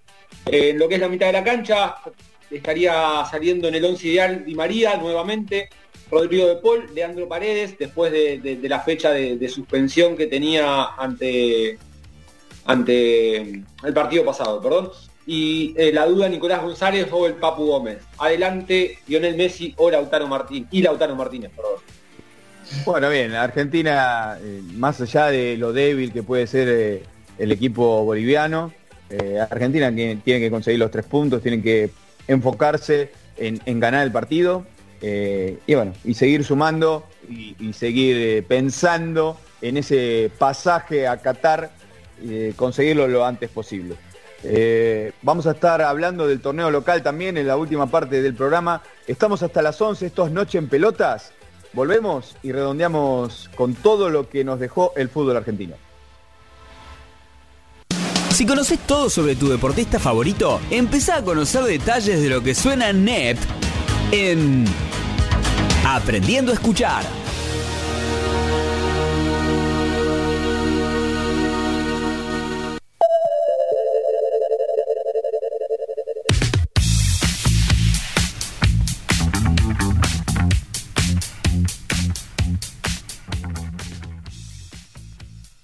Bueno, este aprendiendo a escuchar viene con la colaboración de un buen amigo y compañero de banda, Pedro Figueroa de Negativa. Eh, es un, un homenaje a Cerati que el 4 de septiembre se cumplen 7 años de, de que falleció, una persona que no podíamos dejar de homenajear porque fue uno de los más grandes artistas de la historia argentina. Gustavo Adrián Cerati Clark nació el 11 de agosto de 1959 en el barrio de, Barracas.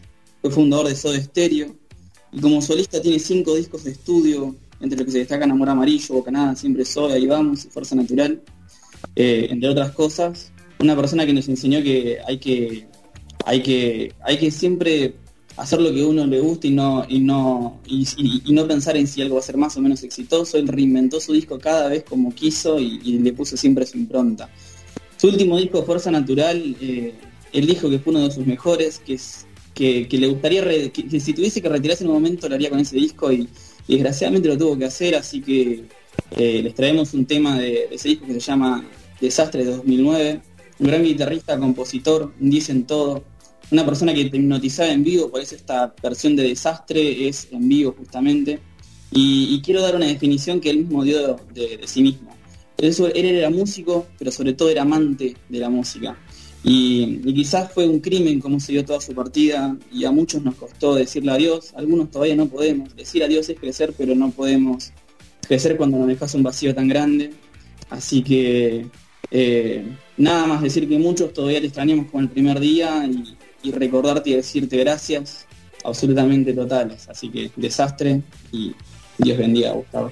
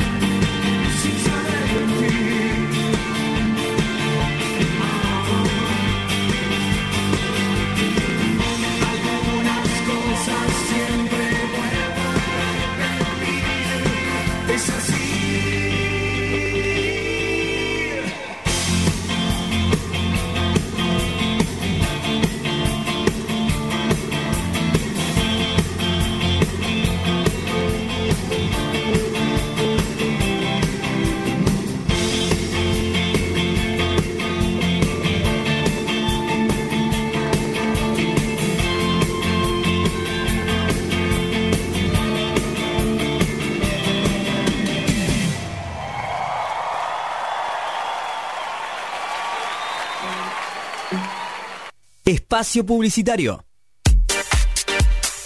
Si querés comunicarte con nosotros, también nos podés encontrar en Facebook, Twitter o Instagram como arroba Noche en Pelotas y en nuestra web nocheenpelotas.com.ar.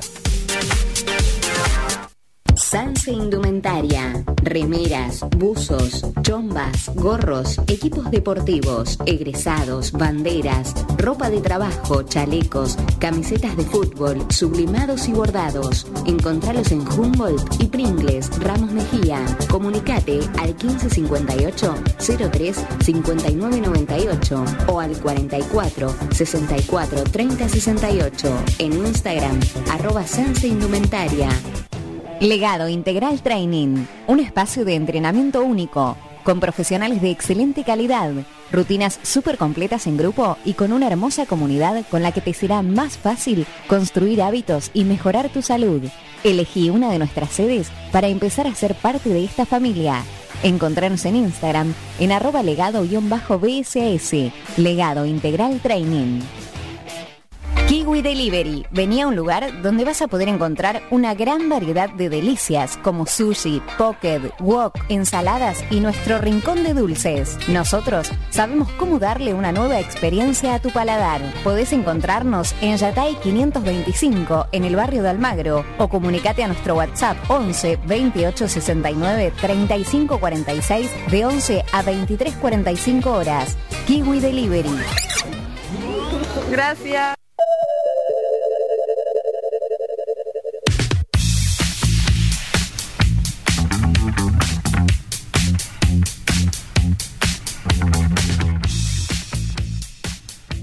Seguimos en Noche en Pelotas, 22.44 minutos, hasta las 11 estamos y nos metemos de lleno en este último bloque de nuestro programa con el fútbol argentino. Y Lucas, eh, empataron los, todos los de arriba, casi todos los de arriba empataron, sigue la paridad. Algunos aprovecharon eh, este, este, esta fecha de paridades y, y se acercaron, se acomodaron. Por ejemplo, Boca, que ya encajó algunas victorias, ganó en Rosario después de mucho tiempo y ya está a seis puntos de la punta. Exactamente, Dani, como bien decís, eh, es un torneo en el que les cuesta por ahí despegarse a los equipos que, que- que se encuentran en los primeros puestos. Teníamos el caso de Talleres y Lanús, que eran los que estaban liderando la tabla de posiciones en la fecha pasada, lo siguen haciendo en esta, pero cada vez con, con- con más gente, con más equipos atrás, pisándole los talones. Eh, Independiente también tenía la posibilidad de, de- de- de treparse aprovechando este resultado, eh, este empate, estos empates que tuvieron los punteros, no lo pudo hacer, como bien decías, empataron con River. Sí, River, no, decía que River también tenía la posibilidad de ganarle a Independiente y, y estar ahí también. Exactamente, también se, se hubiese puesto en la punta, lo mismo con Racing, eh, pero bueno. Y estudiantes, estudiantes que perdió el tren, ahora quedó un poquito más relegado en, en- en las posiciones. Sí, se encuentra de todas maneras a tres puntos de, la punta eh, dentro de esta irregularidad que, tiene el torneo argentino, está bastante cerca. Y bueno, como bien decías Boca, que después de ese comienzo complicado, sin, sin poder obtener triunfos y luego de la salida de, Russo con, la llegada de Sebastián Bataglia empezó a escalar posiciones de a poco. Y no solo eso, también a encontrar juego, me parece que hay un, cambio marcado en- desde el juego y desde la actitud del equipo Geneise. Hoy se encuentra a 14 pu- en- con 14 puntos a tan solo 6 puntos de la punta.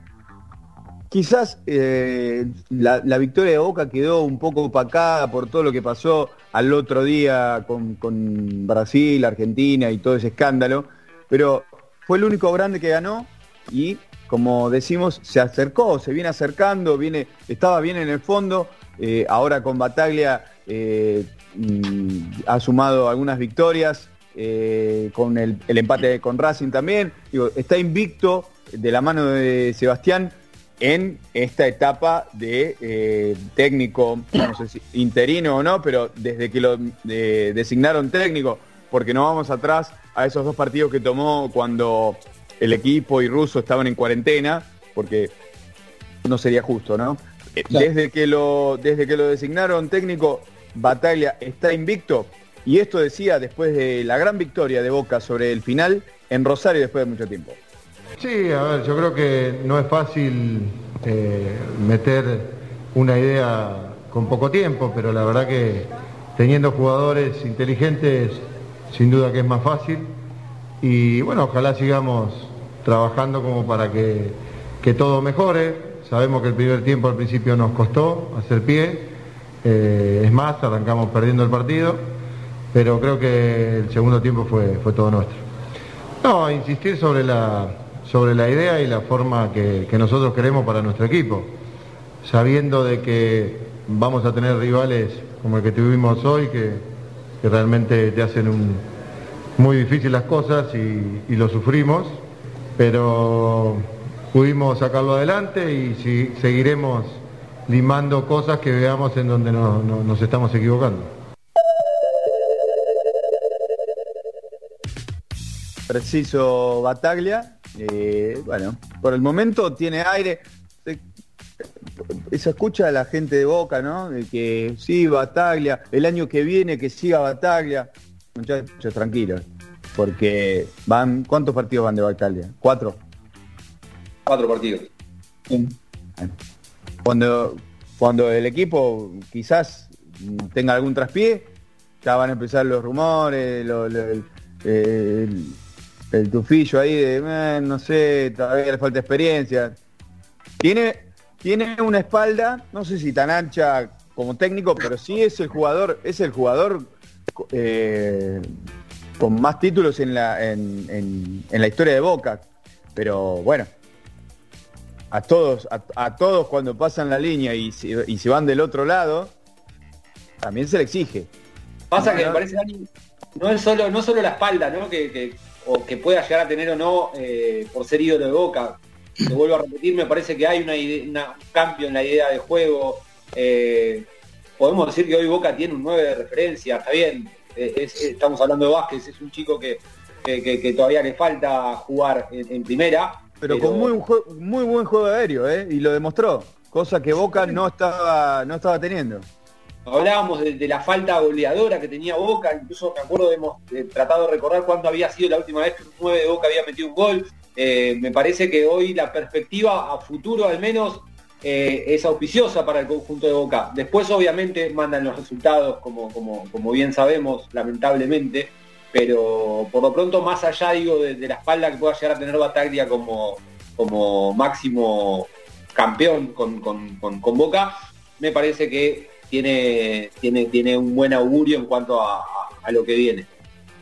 Eh, hablamos de Boca y hoy retornó a los entrenamientos Sebastián Villa, el colombiano, que estuvo ausente 40 días, aproximadamente 40 días, eh, con aquel episodio que se fue a, su país natal por un problema de salud con la madre, pero después lo hemos visto en videos bailando, no sé, bailando cumbia y alguna cosa más. Eh, sabemos, sabemos o tenemos alguna noticia fresca, información sobre qué va a pasar con Villa. Eh, o sea, hoy se, hoy se entrenó o por lo menos se presentó al entrenamiento. ¿Qué pasará de acá en más con Villa? Por lo pronto, Sebastián Mataglia eh, declaró que, que lo iba a, contemplar en cuanto a que obviamente lo iba a recibir. Primero tiene que ponerse a punto. Estuvo entrenando en el día de hoy diferenciado, no estuvo con el primer equipo. Y en cuanto a lo disciplinario, de momento no, no, no, no, no- se decidió sancionarlo. Sí es cierto que este mes y medio que estuvo alejado de, Boca no estuvo cobrando su sueldo. Entonces de momento va a quedar esa como una, una especie de- de- sanción o de apercibimiento hasta tanto y en cuanto Villa no presente una buena excusa como para poder decir me ausenté por estos motivos. En ese caso que Villa presente lo que tenga que presentar, se le va a, a reintegrar el sueldo adeudado, pero en principio estaría, estaría todo en stand-by. Vuelve Villa y no, no hay mayores novedades al respecto. Otro que se reintegró también, disculpame Dani, déjame decirte que vuelve Cardona después de, de- de su lesión.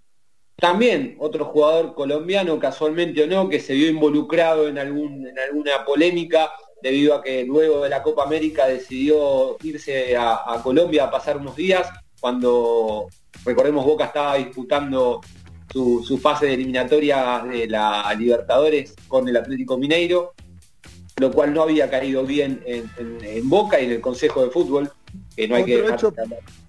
Otro hecho contrafáctico, pero digo, si Cardona y Villa hubieran estado en esta situación con público en, en el estadio, ¿se lo perdona eh, la gente?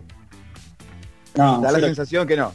Yo creo que no, yo creo que no. Yo creo que el, el- el hincha de Boca pide, pide siempre Boca, Boca, Boca y, y es así, o sea, no. Y, y- y con justa razón aparte, con justa razón. Pero yo creo que eh, Sebastián Villa tiene, tiene, y voy a decir una novedad que no es tan novedad porque tiene el visto bueno de- del, del consejo. Porque incluso, por ejemplo, se ha filtrado que Villa en este tiempo de ausencia ha tenido hasta eh, contacto con clubes donde eh, Boca directamente ha rechazado ofertas. O sea, no.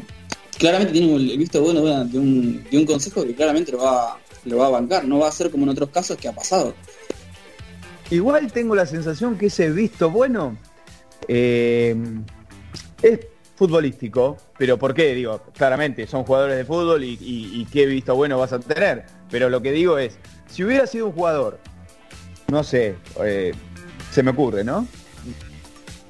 Sin las características que tiene Villa o la importancia que- que genera Villa en el plantel, yo creo que lo hubieran castigado ya. Ahora, tiene, Boca tiene River eh, en, el horizonte no mucho más de un mes y medio.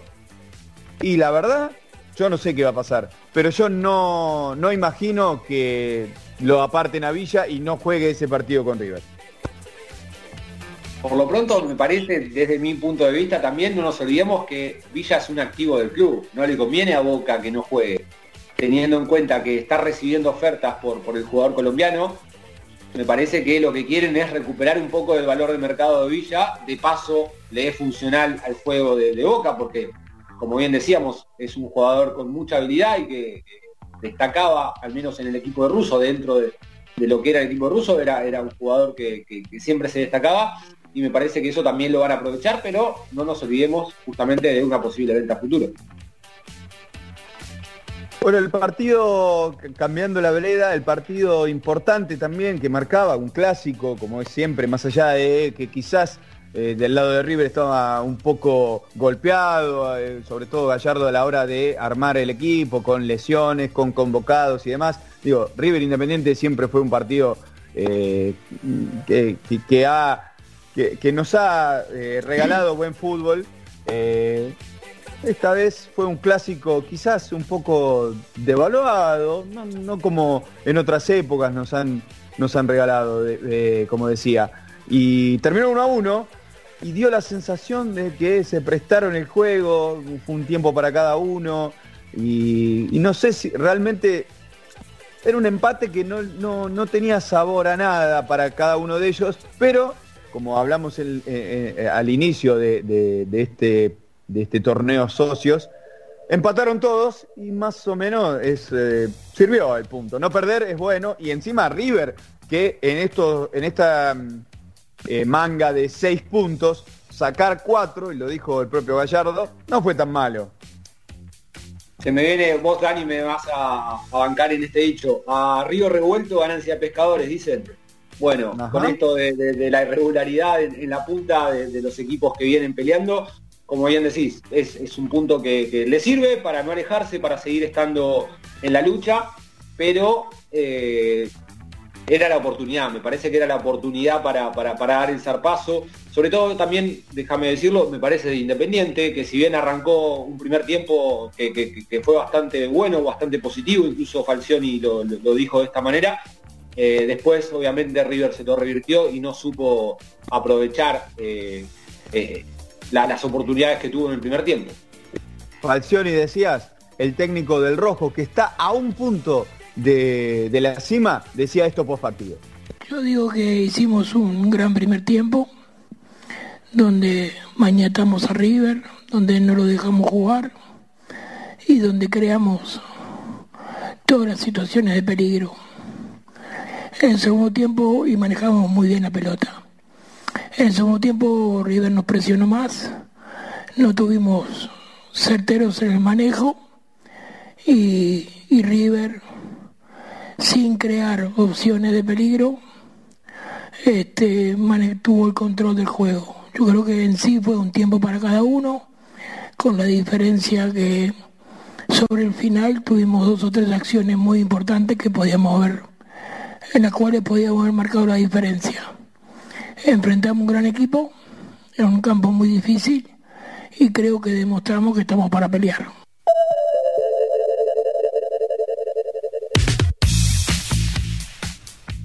Bueno, eh, está claro, Independiente, después de mucho tiempo, después de mucho tiempo, está peleando los primeros puestos, supo eh, tocar la cima hace unas fechas y claramente Falcioni lo sabe eh, y está ahí y, estará tratando de pelearlo este torneo socios hasta, hasta donde le dé la nafta.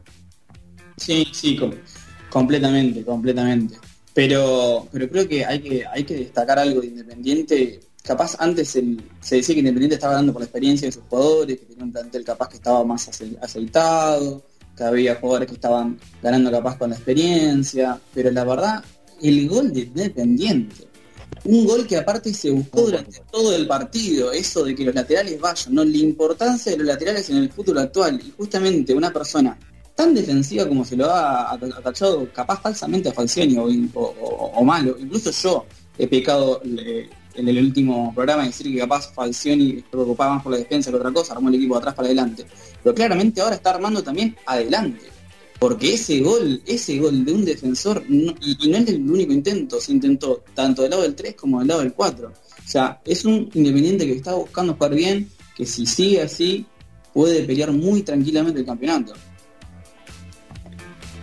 Como decías, Dani, eh, Boca fue el único de los cinco grandes que ganó, del otro grande, los otros grandes que nos queda hablar, San Lorenzo empató en su visita a, a Platense, un equipo de, de- de Platense que está tratando de afianzarse en la primera división del fútbol argentino, fue un empate 1 a 1, pensábamos, o algunos pensaban que con la, con la ida de los hermanos Romero se iba a descomprimir un poco la situación y, capaz eso iba a potenciar el juego del equipo dirigido por Montero, está metido en la irregularidad que, que- que poseen todos los equipos y no logra, no logra despegar y, y- y empezar a encadenar buenos resultados. El otro equipo grande que jugó esta fecha también fue Racing, un empate 0 a 0 con Banfield. La verdad no, no hay mucho para decir en cuanto a ese partido. Y si les parece repasamos la- lo que se viene, la fecha 11 que arranca eh, este viernes. Sí, adelante. Muy bien. Eh, perdón, arranca el lunes. Perdón, perdón. Recordemos que estábamos disputando fechas eliminatorias. Eh, la fecha arranca el lunes con los encuentros de Aldo Civi recibiendo a Godoy Cruz y a la misma hora, 14.15, Sarmiento recibe a Huracán. 16.30, Independiente recibe a Lanús por un partido picante y con mucho atractivo, ya que está en juego, en disputa la punta del torneo. A las 18 horas, otro clásico, San Lorenzo contra Racing en el nuevo gasómetro y finaliza la fecha del lunes, el- la jornada del lunes, digo, gimnasia contra Vélez Arfield, un Vélez Arfield que vino de golear a Unión eh, ayer casualmente. La fecha sigue el martes a las 14.15, Talleres recibe a Platense, Colón, el último campeón del torneo visita a Arsenal de Sarandí, Central Córdoba, con nuevo técnico, el nuevo Rondina se, ha- se hará cargo de- del equipo santiagueño, va a estar recibiendo Atlético Tucumán y el, a las 21 horas del martes entonces Boca, el Boca de Bataglia va a estar recibiendo Defensa y Justicia. Para finalizar, el miércoles 14-15 Unión recibe a Estudiantes, Argentinos Juniors recibe a Patronato a las 18.45 Rosario Central, luego de la derrota frente a Boca va a estar visitando a Banfield en el sur y finalmente cerrarán la fecha número 11 Newell's Old Boys contra River Plate. Esto va a ser a las 21 horas en el estadio Marcelo Bielsa de la ciudad de Rosario. Antes que nos saquen del aire, eh, repasamos las principales posiciones del torneo socios. Bien, como decíamos entonces, eh, en, el primer- en los primeros puestos se encuentran Talleres, perdón, Talleres y Lanús, ambos con 20 unidades. Lo sigue Independiente con 19, River 18, Racing quinto junto con Estudiantes, ambos con 17 puntos.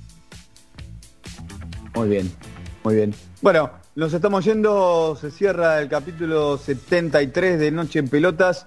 Eh, gracias por estar, eh, muchachos, y seguro nos vemos y, y nos escuchamos la próxima semana. Nos estamos Eh, viendo. Un abrazo grande. En el aire de la RZ, la más escuchada de internet, los saludos de rigor, como siempre, operación técnica Pablo Mosca, producción general Florencia Sánchez, la nueva productora también del turno noche de la RZ, Melanie Arrieta, que se suma a, la, a la radio. Y bueno, eh, que tengan a todos muy buena semana y buena vida. Chao. Esto fue Noche en Pelotas. Tu último resumen deportivo y algo de música. Nos reencontramos el próximo martes, acá, en la RZ, www.larz.com.ar.